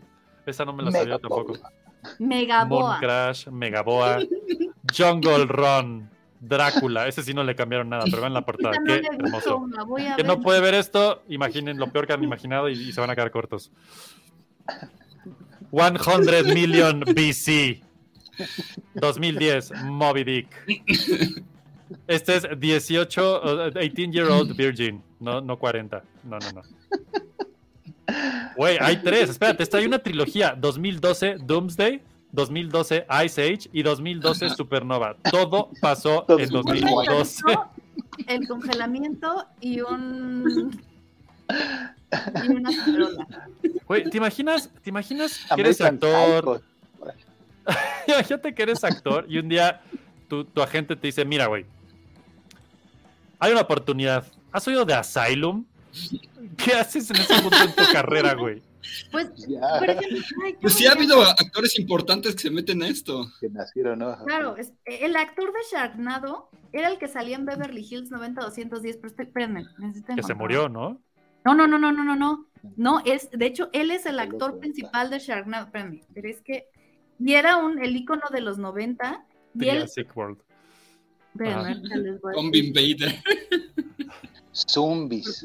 Zombies. O sea, Sharknado Invader, wow. Se llama Ian Searing. Ian Searing, creo que sí. Salen en Sharknado. Es que Sharknado en sí se volvió. Yo creo que esas películas son las que hacen que estos güeyes sigan existiendo y creando, ¿no? Ian, Ian Searing es, es- era el de Beverly Hills 90210. Ve nomás, cargo. con Tara Reid, que fue una, era una supermodelo de los 90. Ajá. Y todas las seis películas salen ellos matando Tiburones tiburones entornados. entornados y a veces se los tragan y a veces los cortan. Hay- hay- creo que no, no sé si es las 5 o las 6, donde se lo traga, o sea, se la come el tiburón a ella y entonces él se mete al tiburón para cortarlo desde adentro y salvarla. Claro, yo haría lo Bueno. mismo. Güey, estoy viendo, esto no lo sabía, que tienen un chorro de, de versiones baratas de Pixar, no manches, esa no, me- no sabía que sea animación, pero pues ya hacen animación, claro. Mega Shark Colossus Con K. con K, por supuesto. Por supuesto. San Andreas Quake. Hércules Reborn. Güey, es que todo esto son películas que yo vería dentro de Grand Theft Auto, seguro, ¿no? O sea, como que están ahí atrás. Deberíamos de reunirnos para ver estas babosadas. Güey, lo necesitamos. Jailbait. Asian Dice Vic. Me recuerda cuando en Zootopia muestran las versiones piratas de películas. Exacto, no sabía que era basado en una historia real, güey. Asylum es una historia muy real. Todo esto que están viendo, los que lo están viendo, Fer está Mira, scrolleando Atlantic y salen, y salen, y salen películas de. Y voy a la mitad de la página, ¿eh? Mira. Cierto. Atlantic Rim, Ah, esa es la otra Atlantic Rim, porque ya Pacific ya fue, güey. del otro lado, hagan de cuenta. De acá están unos, acá están otros. Qué mágico. Es grandioso ese pedo. Y eso es algo que es muy cierto. Asylum tiene la característica de que pone todas estas películas Machete. un mes o dos antes de antes de la película de la película en la que está inspirada. Es hermoso. ¿no? Asylum, Asylum es otro pedo. Es que, a ver, ¿ustedes qué creen de la categoría o cómo la describen? Creo, creo entra de toda esta discusión de es tan mala que es buena. ¿Cómo llegas a eso? ¿Qué- ¿Qué pasa ahí? ¿Qué pasa en nuestros cerebros? Alma, eh, por favor, ayúdanos. Fíjense, este, ay, es que esto, esto tiene que ver de, o sea, todo lo Ana, siempre me regaña y me dice, claro que no, si es tan mala es mala y se acabó, no puede ser buena si es mala, eso es ser una mamación total. Yo, es que No, no sé cómo no, pasa, algo en el cerebro se acomoda y se desacomoda y No, es que miren. Es como el ¿saben dolor bueno, no sé. Truffaut? ¿Quién es quién? François Truffaut es un director francés. Ah, ya, ya. del- François ¿se Truffaut, sí. François Truffaut. Bueno, François Truffaut, algo que tiene es, este, él nació, es, pues, viene con las, na- nace cuando es chiquito, está en la Segunda Guerra Mundial, y ya ves que todas estas personas hacen películas, o sea, e- en la cinematografía de, digamos, Nace- los nace cuando es chiquito. de los europeos que, que vivieron la guerra es muy cruda, de hecho tiene los 400 golpes, tiene, tiene películas que son verdaderos dramas, dramas no, no, no. pero también es cierto que él es justamente uno de los fundadores de Cahiers du Cinema, que Cahiers du Cinema es una de las primeras revistas que se dedica a analizar cine. Y en su búsqueda por la vida misma, entra en la- todo lo que es el mundo de las categorías, de la categoría serie B. ¿Y cómo la descubre? Justo con las películas mexicanas del Santo. Oh, no. El Santo contra las mujeres vampiro. Iba el a Santo poner, contra- iba a poner el santo contra los marcianos. Mm, yo el Santo contra los marcianos. Que ven que eran los, los- literalmente los vampiros, le ven los, es- así las, Los unos- hilos. los hilitos y todo, todo es como muy bajo costo y muy bajo presupuesto. Y François Truffaut a raíz de eso dice, esto es una joya del cine, porque él creía que se estaban burlando del cine. De hecho, hay artículos, hay estudios que él publica en Francia sobre cómo el cine mexicano se está burlando de hacer cine y le nombra cine serie B, porque era la parte como en los LPs que había una, un lado B, que era El donde otro estaban lado, las no tan buenas. ¿no? O sea, porque del lado, y de ahí surge, los LPs, ¿se acuerdan que tenían el lado A y el lado B? El lado A era la- eran las mejores canciones porque era lo primero que escuchabas. Cuando le dabas la vuelta estaba el, la- el lado B y en el lado B pues estaban las, las canciones que ya no eran tan buenas pero pues formaban parte del álbum. Algo así tenían es todo este concepto del, del cine de serie B, que es como el otro lado de la película o el otro lado del cine o así lo, lo, lo- lo transportan. Y Pero- una de las Pero cosas- tam- también había, perdón que te interrumpa, pero también existía el, el cine serie B como un modelo de negocio en el que Ah, no, claro. distribuidoras te entregaban una película serie A y cuatro películas serie B si querías por un precio determinado. y las distribuidoras podías proyectar en el cine. Entonces, hay, pero es- esto de esta parte de las otras no tan buenas. ¿no? De, lo que no era tan bueno entraba en la parte de- de- del cine B. De hecho, no sé si se acuerdan, pero Ed Wood, el- un director Sí. de cine americano, solo Sí. se dedicaba, o sea, el- los estudios lo contrataban para que hiciera películas serie B. Y él, de hecho, a Bela Lugosi, que el primer Drácula lo, lo regresa como, porque lo, lo hace protagonista de muchas de sus películas, cuando ya era un viejito que pues ya nadie, le, ya nadie lo pelaba. Entonces, toda la tradición del cine de la, del serie B y del análisis de, la- de las películas y todo esto de que no es, es, es tan malo que es tan bueno, viene por un tema de que se hacen de culto. O sea, de cómo es posible que nos cuenten estas historias. Y creo que Asylum se, o sea, se cuelga de eso completamente y hace todas estas películas con este estilo Sí. serie B, porque además no se toman en serio. Yo nunca he visto un director, un, un- un productor Ah, no. dando una entrevista diciendo queríamos revolucionar la industria del cine. No, Y, jamás. Jamás, jamás se toman en serio. Hay una explicación que dan de cómo, no me acuerdo, creo que eran los Transmorphers, de por qué se hacían, o de que literalmente te, te platican, como no tienen presupuesto para enseñarte, por ejemplo, la fusión nuclear, casi siempre los personajes te lo están platicando. Ah, claro. Un reactor Sí, que sí, tiene un fusor 3742 y el fusón 3742 provocó una reacción en cadena que Sí. originó que un quark explotara y ahora tenemos antimateria. Y todas las palabras Sí. suenan, suenan poca madre, pero realmente no te están explicando nada. Hay, hay una escena de una pelea de dos robots gigantes en medio de una ciudad en la que no ves nada, lo único que ves es a las personas que te están platicando cómo se están dando de golpes. ¡Oh, no! Le rompió la nariz del robot. Le están rompiendo la mandíbula. Viendo hacia el, al Clinton. No. Sí. No alcanzaba para tanto. Y luego repiten la misma toma varias veces. o sea, Ah, claro, por supuesto. Tres pasos y disparar. Y A la corre. He-Man. Ajá, sí, Es, claro. Tres pasos y Entonces, tienes dispara. que Y otra vez corre. aprovechar, si no, ¿cómo lo vas a hacer? O se acuerdan cuando suben a una Voyager ochenta y tantos y llegan al otro lugar y ahora es una Voyager noventa y tantos de las Ah, redondas. sí. Ok. Por ahí, de hecho, por ahí todavía en algún disco duro tengo Transmorphers 2 porque justo la íbamos a, o la analizamos para, en aquellos tiempos de floppy radio, creo que sí hubo algo con ella. Vamos a ver si lo retomamos de alguna manera. Estaría interesante. O sea, de verdad, yo, yo, yo sí creo que, Seguro. por ejemplo, todas las de Sharknado, cuando te explican que en realidad es un tornado que pasa en el mar.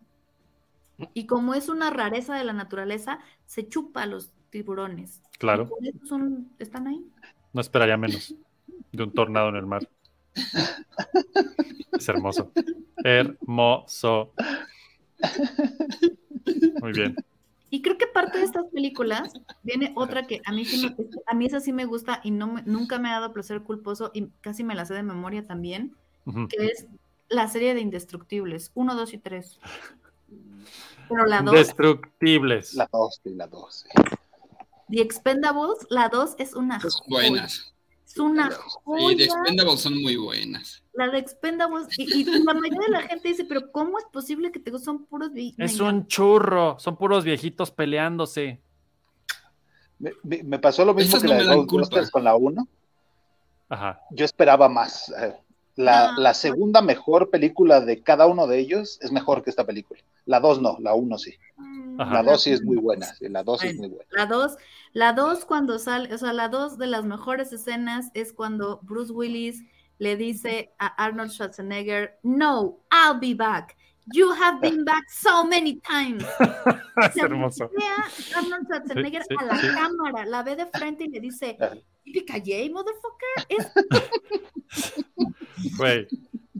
Y esto parecería que es una de las pocas veces que el mundo entero está en armonía con esta película, Alma. ¿Quieres ver la calificación de Rotten? A ver, Es No, hermoso. Vean esto, vean esto. Todos estamos de acuerdo, 67% público, 67% la crítica. Todo el mundo dice Expendables 2, Órale, eso nunca 60. pasa. 67. Oye, debió ser 66 nomás porque podía. Pero bueno. Debería haber sido 50-50. Es que aquí No, 67 no, no, significa no. 66.66666 periódicos. Significa que dos de cada tres personas exactamente. Dos de cada tres personas en Ah, el saben de qué están hablando. Yo estoy con esas dos de cada, tres personas. Esa película es una joya cuando salen y, y, y, y está O sea, sale ay, Chuck Norris en esa película y Salen- cuenta, el, y cuenta el, el- del Chuck de la cobra que lo muerde y se ríen todos. ¿Cuál es el after two excruciating days de- of pain the cobra dies? Es, es como todos se ríen y él se ríe del chiste. Ojo.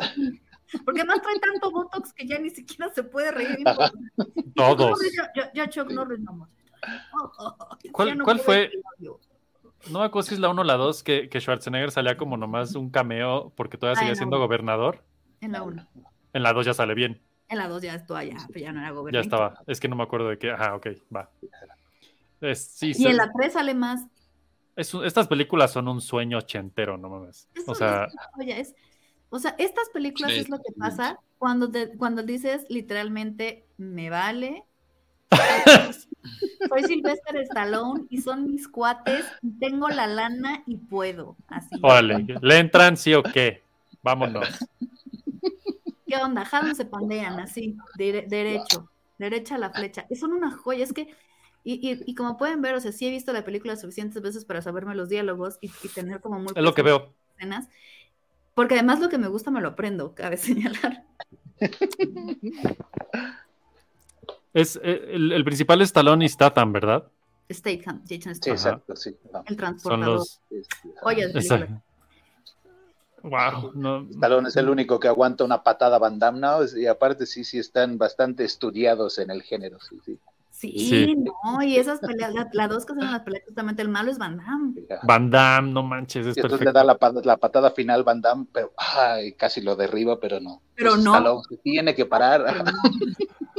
Exacto. Es que en esa película está todo, o sea, el malo es Van Damme, sale Chuck, Chuck, pero es que al final que están como en este como medio aeropuerto, así eh, que llegan todos en el aeropuerto, cuando pelean, están peleando Chuck Norris, Stallone, Jason Statham, Arnold Schwarzenegger, Bruce Willis, Es contra- hermoso. contra Van Damme, o sea, es como, ¿qué más le puedes pedir a la vida? ¿Qué más? O sea, Ya sé. El, el chalán de Van Damme también era de, de la nueva generación de héroes, es Scott Atkins. ah, es que- sí. Ajá, ajá. Uy, sal- sale Sí, hasta, ay, ¿cómo se llama? Jet Li. Esa película es Jet Jet. Li. Li. Sí. O sea, no, Y no varios- sé, Dolph Lundgren, no, sí. Y varios luchadores salían también, ¿no? No me acuerdo Mike el- Tyson sale en esa película también. En la 1 sale no, no Mickey es Rourke. Lesnar, es el, el otro ruso ahí, ¿cómo se llama? Se me olvidó. Ajá.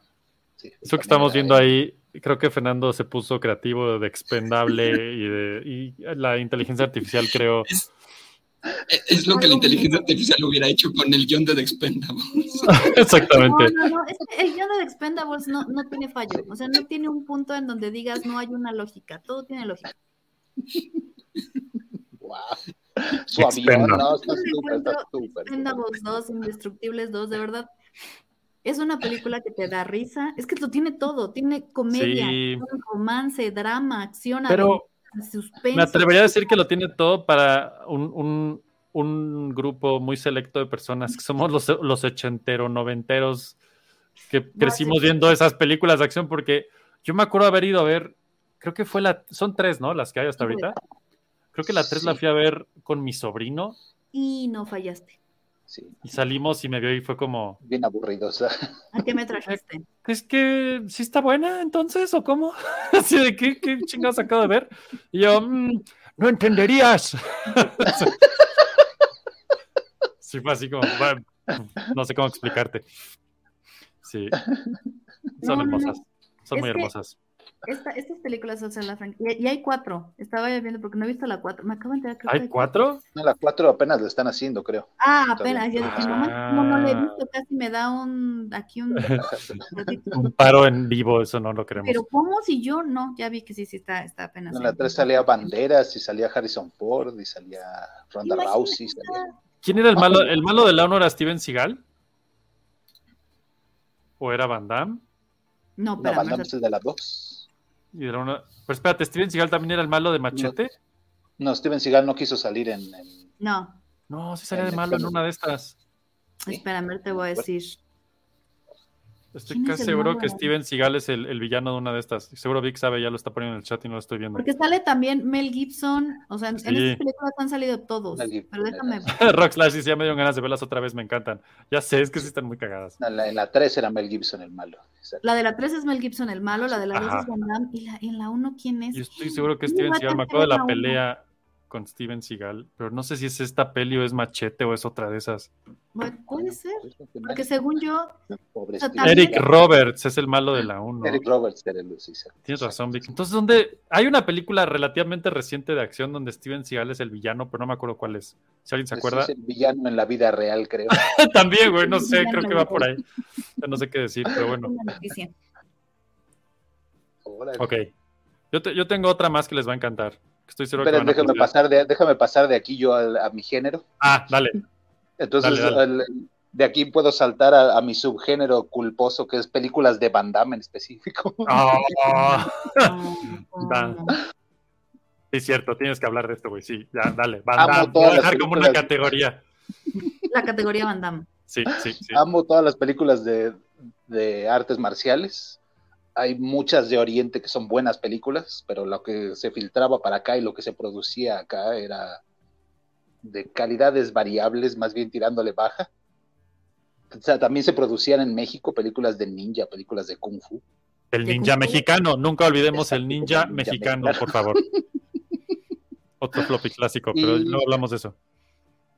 De, de- de esos saltos que dieron de películas B a películas A sin cambiar el formato mucho fue Van Damme. Se volvió superestrella sin cambiar mucho sus películas. Sus películas eran formato B, pero ganaban el dinero como si fueran películas A. Ah, Ajá. amaba sus películas y de repente cuando está el, el clímax del- de, de la fama de Van Damme anuncian que va a ser la película de Street Fighter. Lo cual me reventó. Sí, sí, sí, sí.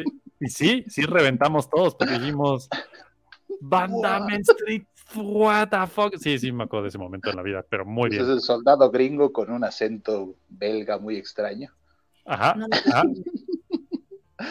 Vi la película la primera vez, no me gustó, pero la seguía viendo en el cine, la, la- la vi como siete veces en el cine, como si fuera una película de Kubrick, que yo no estoy entendiendo y es la mejor película de la Tierra y nada más soy yo el que no la está entendiendo. Y entonces queriéndola analizar profundamente. Pero Street Fighter con Van terrible. Y con Raúl Julia en su Raúl último Julia papel, fue su último papel antes de morir y nada más la hizo porque, si no me equivoco, la historia dice que su hijo le pidió que la hiciera y dijo, órale, mijo, le hago del malo Bison. Del malo Bison.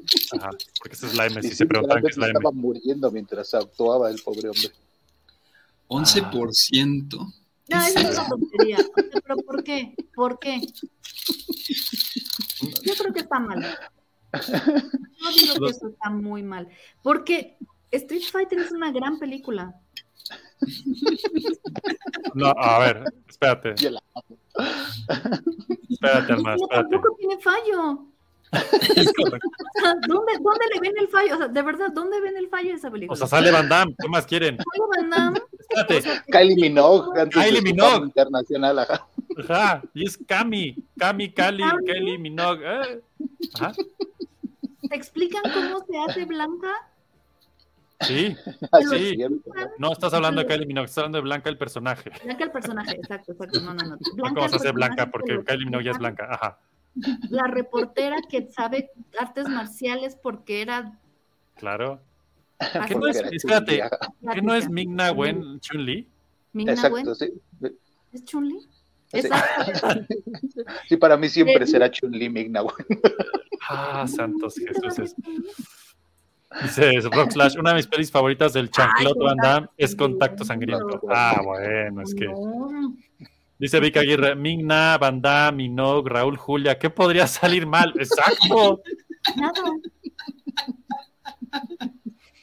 West y también se hacía Sagat y también tenía nominación a Oscar, una cosa así, ¿no? Sí, era. Ah, sí, sí, sí, un Sagat muy, muy pobretón, pero sí.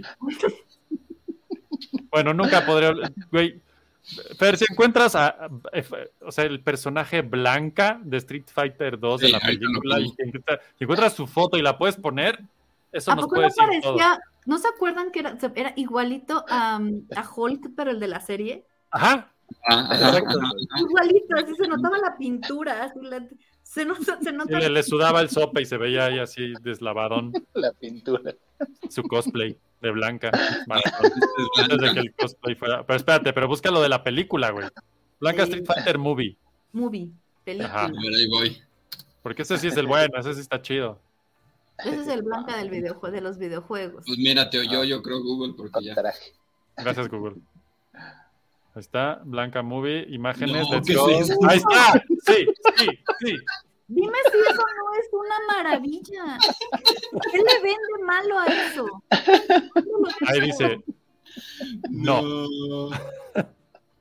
Las tarjetitas, esa de medios de las tarjetas. Está increíblemente Las horrible tarjetas. Esto. Sí, sí, Blanca era una, otro pedo. Ay, esa las peli. plastas, las plastas del, de- como del que le pusieron a- no, no, no, que- o sea, Es como. No me imagino el momento que el director, que no me acuerdo quién es el director, ¿tú te acuerdas, Pablo? De Sousa se llamaba. Ah, Era algo de Sousa, le sí. dieron- le dieron de guionista. Me imagino a De Sousa así de, güey, tenemos este personaje, ¿cómo lo resolvemos? Ay, no sé, póngale una peluca y ya. prostéticos. Píntenlo. Píntenlo de algo, de un color, el que sea, no importa. Es verde, señor, verde. Y ahí le está dando hepatitis, sí, pobre. Pero, pero, pero es, y es que además, acuérdense que era el amigo, o sea, era el amigo de, de Van Damme.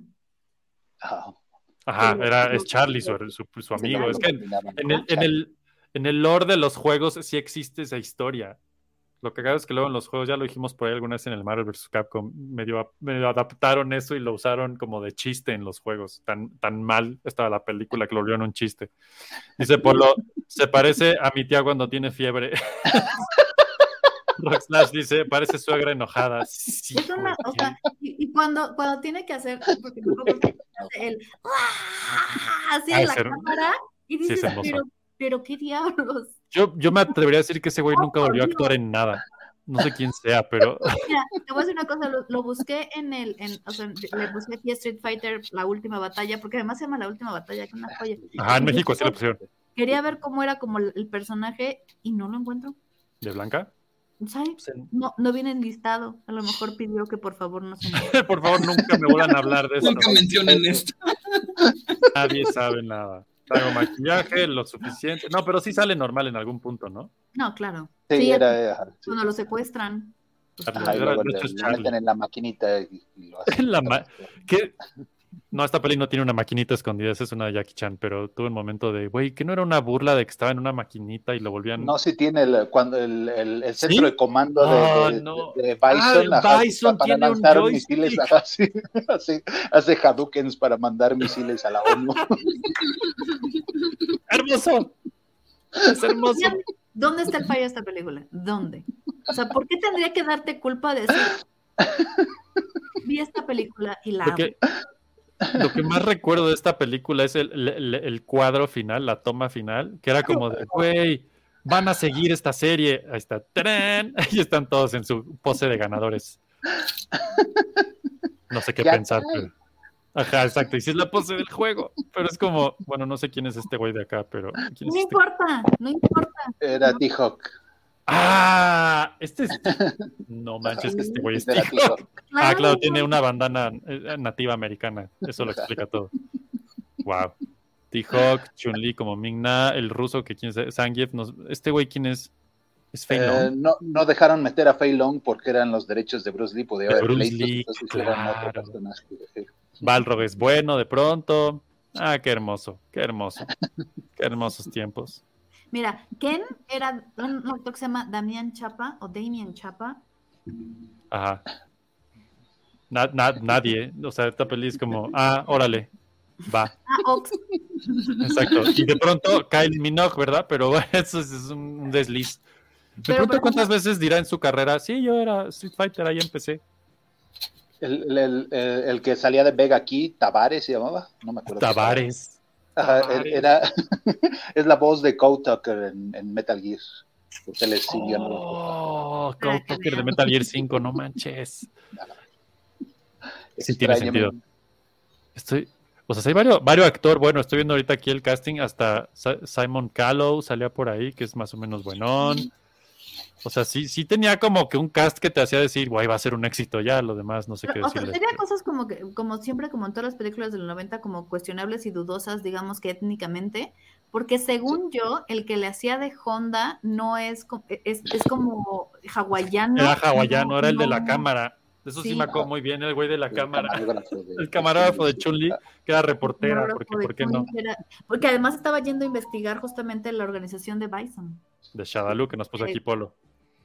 Dice. Polo, otro, otro gusto culposo mío es payasos asesinos mutantes del espacio. Oh, Killer Clowns for Outer Space, sí. Otra gran, gran serie. No hemos hablado de ninguna de terror, ¿eh? Bien podríamos poner esa categoría hasta el fin. Uy, sí. No, pero las películas de terror hay, hay unas cosas que no. Ay, bendito Van Damme. Mortal Kombat es una excelente película y también las he visto todas porque amo el videojuego. La, la uno es muy buena, yo sigo creyendo que la uno es muy buena. La 2 sí podría entrar perfecto en el programa de hoy si alguien opina que es un placer culpable. Fernando dice, me voy. Se va Fernando. A, a reflexionar sobre Die Hard. Me Reflexiona claro. sobre Die Hard. Velas con otros ojos. Y de Asylum. Oh, no.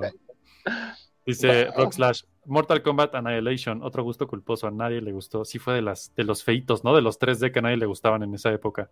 Eh, Te voy a decir una cosa, yo, yo, yo sí creo que siempre lo he contado aquí en Floppy, mi problema con los 3D es que tenía mala graduación de los lentes, entonces yo hasta muy grande vi los 3D, entonces yo fui a ver esa, ver esa película con el 3D, nunca vi el 3D, entonces nunca entendí qué estaba pasando. Pero me- más que 3D, 3D me refiero a que eran poligonales, pues. O sea, dieron el brinco de, de 2D del, Mortal Kombat 3 que todavía eran de lado, como Street Fighter.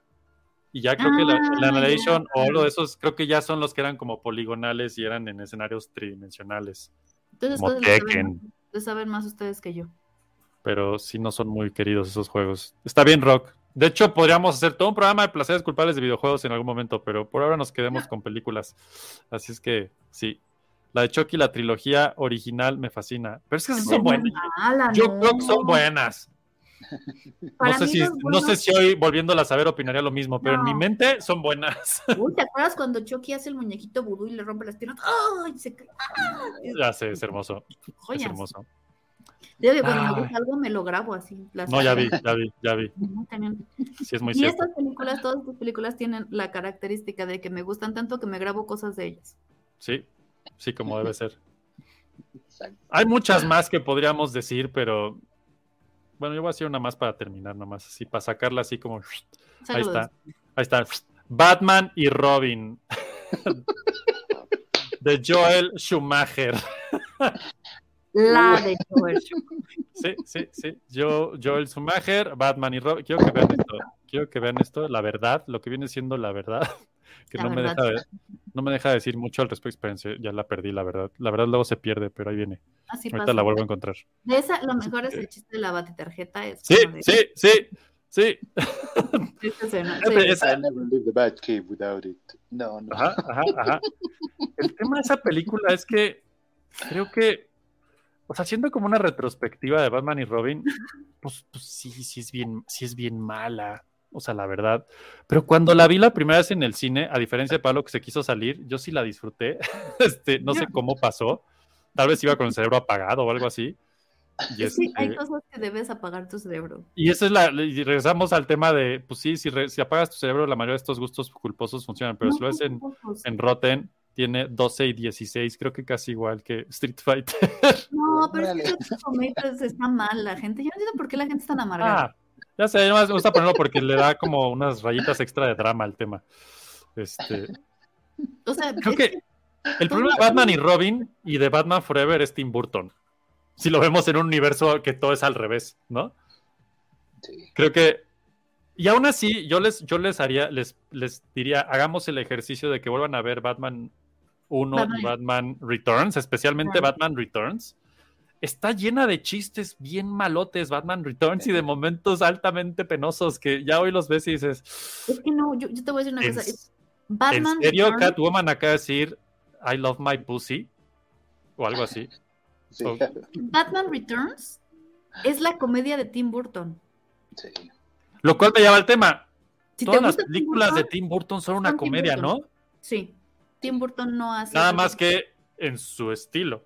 Ah, eso es, exacto. Todas las películas Ah. de Tim Burton. Tim Burton es de los pocos directores que yo sí puedo decir que es cine de autor, porque todas sus películas todas sus películas tienen todos los mismos elementos, cambia un poco la trama, pero siempre hay una mezcla entre el tiempo, lo, lo pasado, lo presente, lo- el futuro. O sea, tú pues puedes ver una serie, están en los 90, o vestidos como en los 90, pero están hablando con un teléfono de, ya sabes, como que no es inalámbrico, sino que es de cuegas que se le dan vuelta. O sea, tienen cosas Tiene elementos muy que a veces le salen muy bien y a veces, se les- más o menos, que de hecho ya ahí, tenemos un programa completito dedicado a Tim Burton, luego se lo echan, estuvo muy bueno. Pero el punto de Batman y Robin es que imagínense ser Joel Schumacher, Tim Burton dice a la chingada, ya no quiero hacer pinche Batman. Entonces llega Joel Schumacher, Warner le dice, güey, queremos que hagas una película que venda juguetes, nos vale madre todo lo demás. Es como, suerte. Y entonces, yo creo que si ven Batman y Robin pensando que la película sabe que es un chiste de sí misma, agarra otro saborcito, como creo que todas las que hemos dicho hasta ahorita el día de hoy. Esas pelis que, que pues ya, o sea, el mismo Joel Schumacher ya hasta pidió disculpas públicamente alguna vez por esa película. Sí, o sea, ¿no? Lo cual O sea, creo que no era necesario, pero, no era pero necesario. También Clooney, ajá. Clooney lo ha dicho varias veces, ¿no? O sea, pero creo que es un chiste. La película en sí, y hay otro punto importante que es, está basada en, la, en el Batman de los 60 en el Batman Que campy, regresa ¿verdad? muchísimo al, al- a Adam West. Incluso a Adam West, ¿no? O sea, incluso los policías, si los ven, el vestuario de los policías es el mismo de esa serie, los encuadres, todo el tiempo hay planos holandeses sin parar, ¿no? O sea, es esta, el mismo Schwarzenegger y Poison Ivy, sus actuaciones no, no solo son malas, se ve que lo están disfrutando. Ajá, sale de un traje de un gorila, pues, Uma Thurman, es como, ¿qué? Ya no me acordaba del gorila rosa. del gorila rosa, exacto, o sea, y lo disfruta. Schwarzenegger en algún momento le dice, "Ah, ¿sabes cuál es el secreto de mi armadura? Y la otra, ¿cuál? Siempre la compro una talla más chica para verme más mamado. y los dos se ríen. Es como, güey, ¿qué? Claro que si esperabas el Joker de Tim Burton y lo ves esto, pues sí es bien mala. Y luego pinche Batgirl es... Ah, pero claro que salieron juguetitos de todo eso y Warner dijo, ahí están los juguetitos. Y al final del día, yo me divertí mucho viendo esa peli y me reí y dije, yo creo que, insisto, yo creo que apagué mi cerebro porque siendo fan de las de Burton, no sé cómo llegué a esta y la disfruté. Hoy lo veo en retrospectiva y no sé qué pasó. Yo creo que era un puberto que no tenía muchas expectativas de la vida. No sé. Es muy raro. También ¿no? creo que otra cosa que, para cerrar el tema de por qué los placeres son culposos, es porque te tomas muy en serio. Hay una, época, hay una época de tu vida que va como de los 22 a los 35, en donde te quieres tomar muy en serio y quieres ser muy... Ah, de hecho, por eso Guillermo del Toro le dice en una conferencia que es muy famosa cuando le dice, yo jamás me sentí más perdido que cuando tenía 20 años. Sentí Ajá. que no iba a lograr nada, que era... Te tomas demasiado en serio y creo que estás como Sí. en esta, lo que socialmente te dice que estás como en ese... Polo, te estamos hablando a ti, güey. Relájate, todo chido. es- exacto, todo chido. O sea, neta, güey, no, o sea, tienes 20 años, tienes, no vas a lograr nada. O sea, a ver, te vas a dar en, te vas a dar en la madre 400 veces, Te no vas a divertir un chingo ya. te vas a divertir un chingo y no, y luego te tienes, no te tienes que tomar en serio. Y estos placeres culposos son, son como, creo que es en ese momento que te tomabas demasiado en serio y decías, no, ¿cómo crees? ¿Cómo voy a decir que me gustaba esto si el Batman oscuro de Tim Burton y Los batipezones, ¿cómo superas eso? superas, lo Oye. disfrutas. Es como Sharknado. Yo me acuerdo la primera vez que le enseñé a Fernando Sharknado así de, pero ¿por qué estamos viendo esta porquería? Porque así es, porque así es. Sharknado. Ajá, que efecto no sé qué esperaban. Hay, hay toda la secuencia de Batman y Robin que se ponen el traje. Eh, Eso iba a decir, sí. Hay close-ups La de la-. Las nalgas de, de, close-ups de Clooney, close-ups del otro que nunca me acuerdo cómo se llama. Chris O'Donnell. Chris O'Donnell. Gracias, Chris O'Donnell. Que te- aparte, ¿qué fue de ese güey? Quién sabe, pero luego hablamos de él. En otro- CIS Los Ángeles. Ah, Exacto, ok, o sea, sí sigue haciendo algo. Programa Sí, sí. Sí, No, déjate, déjate el trasero. Close-up de. ¿Cómo le llamamos? Porque no sale el pito, pero sale el. Pues, no, o sea, Sí, el crutch. ajá. el crotch, la ingle de Batman, la ingle de Robin, las chichis de Batichica. O sea, he pensado, güey, en cualquier momento va a salir, no sé, un payaso, luego va a salir una pistola. O sea, es como, ¿qué es esto? Una paleta. Una paleta. O sea, es como, ¿qué chingados? Pero es que eso es lo que me encanta esa película. Se está riendo de ti en tu cara y de todos los fans. Y, y Joel Schumacher está diciendo, güey, me dieron todo el presupuesto que quería. Estoy haciendo un peliculón que nunca habría hecho de otra forma. Me estoy divirtiendo. O sea, Es, es un- es una locura esa película. Es- o sea, hay una escena de patinaje de hielo artístico. ¿Cómo superas eso sobre un dinosaurio? O sea, Que aparte eran botas normales y le hacía tec tec y salían los patines. y salían los patines, claro, por supuesto. Es hermoso, es hermoso. Pero, o sea, sí, sí, es que este cine no, o sea, no, no- Ah. no- te, enseña todos estos placeres culposos, no te tomes tan en serio. Ajá. De hecho, por aquí dice, a ver, ahí les va, vamos a ver comentarios, se me fueron un chingo. Se, me- se nos emocionaron con este pedo. Eh, la, la, la, la, la, Mortal Kombat, la de Chucky, Mortal Kombat Annihilation, es la segunda peli. Ah, Sí, perdón, sí, Rockslash, sí. pensé que hablabas del juego. Sí, No, cierto, la no. segunda peli que sale el Reptile ese que parece un Ajá, pinche CG hecho por Calcetín Animaciones en el 2000. Lástima que no está Fer. Este, Mortal 4 está chido, Mortal 4 y el Gold 3D. Ah, ok, ok, ok. Eh, Rockslash dice, ya, ya vi que no les gustó la peli de MK2, ni se acuerdan de su nombre exacto, güey, así de, así de mala es. mames. Pero Mortal Kombat, ¿ves? como si, no, sí, no, es una joya. Batman y Robin es muy buen homenaje al Batman de los 60 Exacto, Forever está chida. Forever, que es exactamente lo mismo que esta, la verdad. O sea, podrías ponerlas juntas y no, no sé si una es peor o mejor que la otra. Pero Chance Forever ahora ya está más, más chida porque es No, Val Kilmer y ya lo vemos con... Ajá, ya lo vemos con añoranza, pero no sé. Pero pues, Este- todas maneras, también era mala, Val Kilmer, no, yo no sé por qué nos gustaba Val Kilmer, no sabía me actuar. tocaba Val Kilmer como Batman, sí. Sí, a todos, a todos, güey, a todos. De hecho, Forever es la de las más que se sienten como cómic, dice Polo. Mezcla bien comedia con oscuridad y Batman y Robin es más parodia y más para vender juguetes. Sí. El pedo, el pedo de Batman Forever es todo el contexto que ya existía de Tim Burton, la serie animada, las pelis oscuras, el regreso del Batman oscuro, y de pronto este güey dijo a la chingada, me voy a regresar a los 60 pues sí, pues no mames. ¿no? Pues digo, ¿Vieron lo que hizo Jim Carrey en la anterior? Ahora todos Sí. tenemos que actuar así. Exacto, exacto. Dice Rockslash, a mí me encantaba el juego de Batman Forever de Super Nintendo. Era el que era como Mortal Kombat, ¿no? Pero de ladito ibas ahí. ah, ya sabes, los mismos uppercuts, era terrible, pero bueno, si te gusta, placer culpable, chingón. Eh, yo prefiero Batman y Robin que Spider-Man 3, que esa es la No. otra que, que viene de la mano con esta, como de, ah, que es peor, no lo sé. Porque No. al menos, al menos esta, Batman y Robin sabe que es un chiste de principio a fin. Spider-Man 3 jura que es muy, muy, muy seria y muy. A las No. dos ya me gusta, a mí todas las de Tobey Maguire me gustan. No, pues sí, ya sabemos, Almita. Yo, yo, te- yo creo que, ¿sabes? Que cuando los escucho hablar como de cosas tan cultas y acá como de cines de las Casa de las 7000 dagas y todas esas cosas que gustan a ustedes como súper profundas y samurai así, eh, creo que soy muy básica, porque a mí sí me gustan los, o sea, yo sí disfruto. Alma, tú representas al mundo real, eso está muy bien. Somos una cosa rara que vuela en un estrato extraño. Sí, ¿no? es que me da la serie que veo, no vamos a ver la película. No, por ejemplo, Fernando que le encanta eso de Don King y todas estas donde se están muriendo y sufres con el protagonista toda la película, yo no las aguanto. De hecho, el, el voy a ventanearlo. El lunes nos abandonó en plena conversación de la inteligencia artificial para irse a ver TAR con sus amigos filósofos. Es- no sé qué más decir de Fernando hoy. Es que no. No, no, no puedo o sea, creo que para mí el, el, el hecho del cine es justamente es que te hace olvidarte de la realidad y olvidarte de Sí, sí, te, sí. met- just, ¿no? te sumerge en un mundo que no existe y que es muy padre y no y ver los de Expendables y todas estas películas que para la verdad es que, por ejemplo soy muy fan de Rápidos y Furiosos he visto todas tengo todas tengo todas Las tienes. en DVD claro Sí, ok.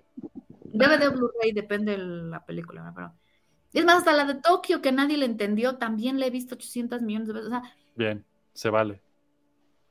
me vale Es, es, es válido. Yo nomás voy a mencionar mi última que tenía por ahí, que es Planet of the Apes, hablando de Tim Burton. hablando de Tim Burton Creo que.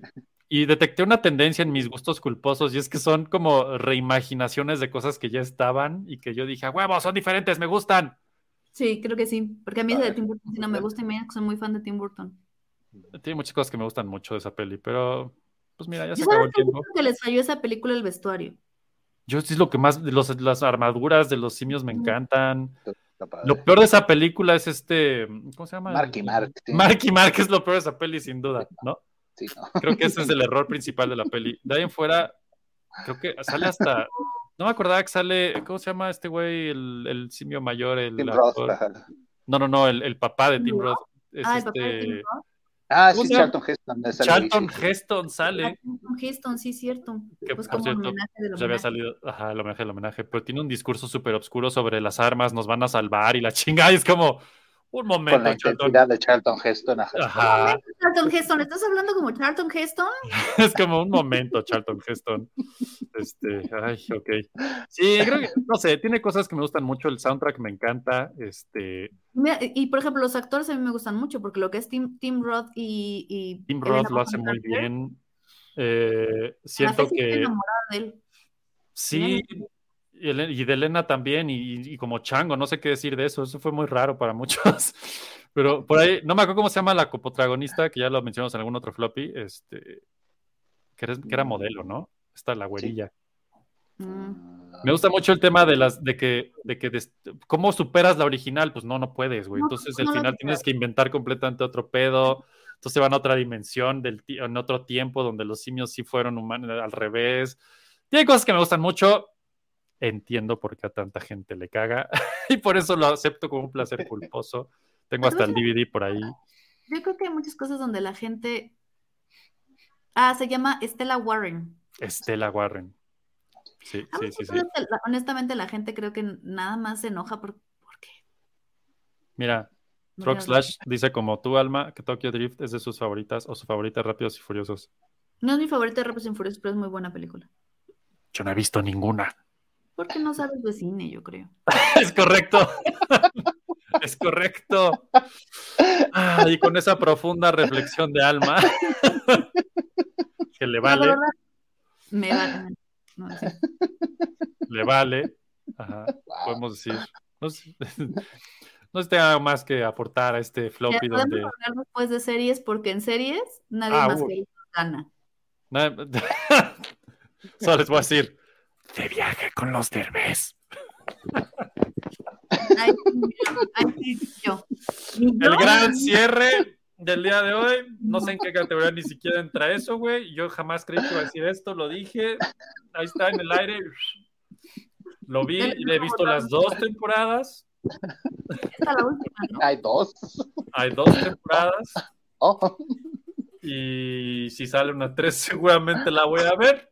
Porque no sé qué chingada magia, hechicería me hace Derbez o no sé qué pedo. Y su familia disfuncional, tal vez es el drama que hay detrás o algo. Tal vez me recuerda a Gus Rodríguez y hay una conexión ahí que no tiene sentido en mi cerebro y lo veo. Claro, en tu subconsciente. Ajá, ajá. Está muy cagado. Dice Ana, dice Ana, ya sale la nueva de viaje con los cervezas. A Ella, tercera. ella fue la que me abrió las puertas a ese mundo y bueno, ni pedo, ya no voy a decir más. ¿Salen siete días? No. Plot twist del final de Floppy, muchachos. Wow, wow. Bueno, en otras noticias, este, en otras noticias, en siete días sale la nueva, la nueva temporada de, de Viaje con los Derbez. y no nos patrocina Prime aún. Prime, aquí estamos. Patrocínanos.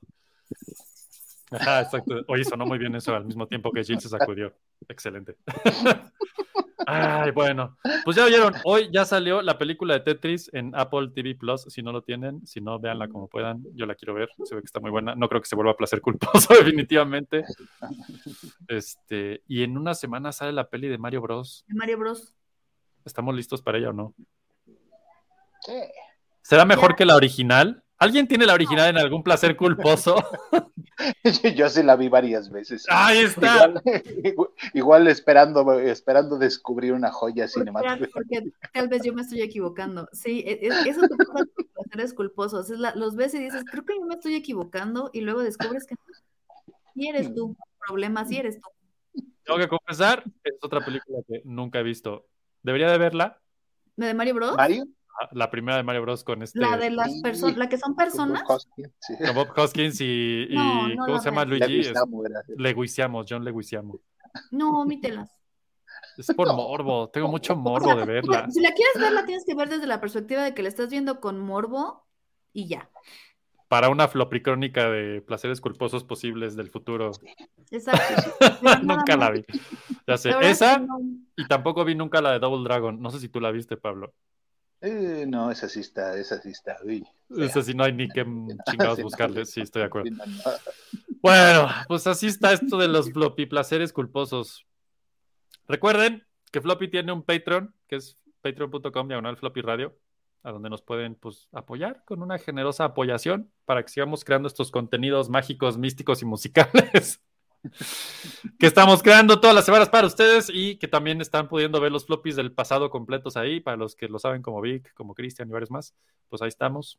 Este, pues la semana que entras, dicen que es Semana Santa y ese pedo, yo nunca sé de eso ya, pero aquí vamos a estar, ¿verdad? Pues yo no, o sea, Sí, aquí va a estar floppy, muchachos. Ustedes, mientras están ahí echándose su, su Viernes Santo, se ponen floppy de fondo, va a estar muy bueno. Seguramente va a ser de para que haya floppy. Exacto, vamos a hablar una edi- edición especial de. Chuchito, versión inteligencia artificial con Super Mario Bros. Un pedo así. Y mientras nos pueden apoyar en, en Patreon, diagonal floppy radio. Así es que. TikTok, somos TikTokers ya. Estamos con Sí. la chaviza. Y en TikTok. Lente, llegaste al final, güey. Pues, ¿qué onda? Estamos Te hablando de si eres de nuestros placeres culposos, incluido de viajes con los derbés. Este, no pude decir Resident Evil la serie porque esa sí no la disfruté, pero, pero yo sé que tú sí podías hablar de eso. Este, y pues nada, aquí estamos ya despidiéndonos, recordándoles que Floppy Radio les va a hacer mucho bien si lo siguen viendo y oyendo. Los lunes a las 8 de la noche con Floppy Time, los viernes con Floppy Radio. Eh, y pues nada, creo que se vienen buenos floppies, vienen cosas muy interesantes, estén atentos. Vienen... Si quieren, si quieren ver el flop- algún floppy beat, que hagamos un floppy beat de algún momento del programa, nos lo pueden sugerir y con mucho gusto los hacemos. Exacto, ¿cuál fue su momento favorito de hoy? Y lo podemos hacer un floppy beat sin pedos, porque ya vieron que los floppy beats que salen por ahí los martes son del programa y el floppy beat. Para los que han preguntado, es como, güey, ¿qué pedo? El floppy beat que sale el jueves, o sea, ayer, es como trailer o preparación para el programa que viene el viernes, y el floppy beat del martes es como un momento del programa que ya fue el viernes. Entonces, ¿no? para que sepan los floppy beats, martes y jueves, el programa lunes y viernes, el miércoles los dejamos descansar tantito, nomás para que no estén floppificados demasiado, y ya. Básicamente, exacto. Dice, dice Lente que está pendiente su visita a Floppy. Es que nos abrió el otro día que lo invitamos, pero ya lo vamos a invitar. Ya lo vamos a invitar para hablar de algo intensamente lentoso, o, o no sé cómo llamarle, pero sí. Se va a poner muy bueno. Y pues bueno, esto fue el episodio 80. ¿En qué momento? Estamos en el episodio 80, pero estamos, lo cual está muy bueno. Sigan apoyando a Floppy porque Floppy sigue creciendo para ustedes. Y pues no sé qué más quieran decir para cerrar esto, Almita, Pablo. Lo único que sí, yo sí les quiero dar un consejo, de verdad, si tienen, si estén entre sus 20 y sus 30, no se tomen tan en serio, la vida no lo en serio, disfruten todo lo que quieran. Miren, Si están entre sus 0 y sus 100, también. También. La neta. Sí, sí. Uno aprende un poquito de ese pedo y dice, tenía un velorio, acuérdate. Sí, ya sé, Lente, no quería decir que tenías un velorio, pero ya lo dijiste, ni pedo. dice el buen Vic, gracias por el directo, hasta la próxima, hasta la próxima, Vic, y gracias a todos los que nos apoyan, nos ven, nos siguen. Pablo, ¿algo más que quieras decir para cerrar esto? Ah, no, no, igual disfruten la vida para que, para Sí, qué sí, sí. Estoy quejarse. de acuerdo, Sí. estoy de acuerdo. ¿Para qué quejarse no si, pueden ver de viaje con los derbés? y esto fue Floppy 80, placeres culposos, ahí se ven. Gracias a todos ustedes por ser parte de este cambio. Y recuerden, voten por Floppy Radio. O mejor aún, hagan el hashtag Floppy Radio. Gracias. Escucho Floppy Radio, me gusta radio, me gusta Floppy, soy quiero escuchar esto.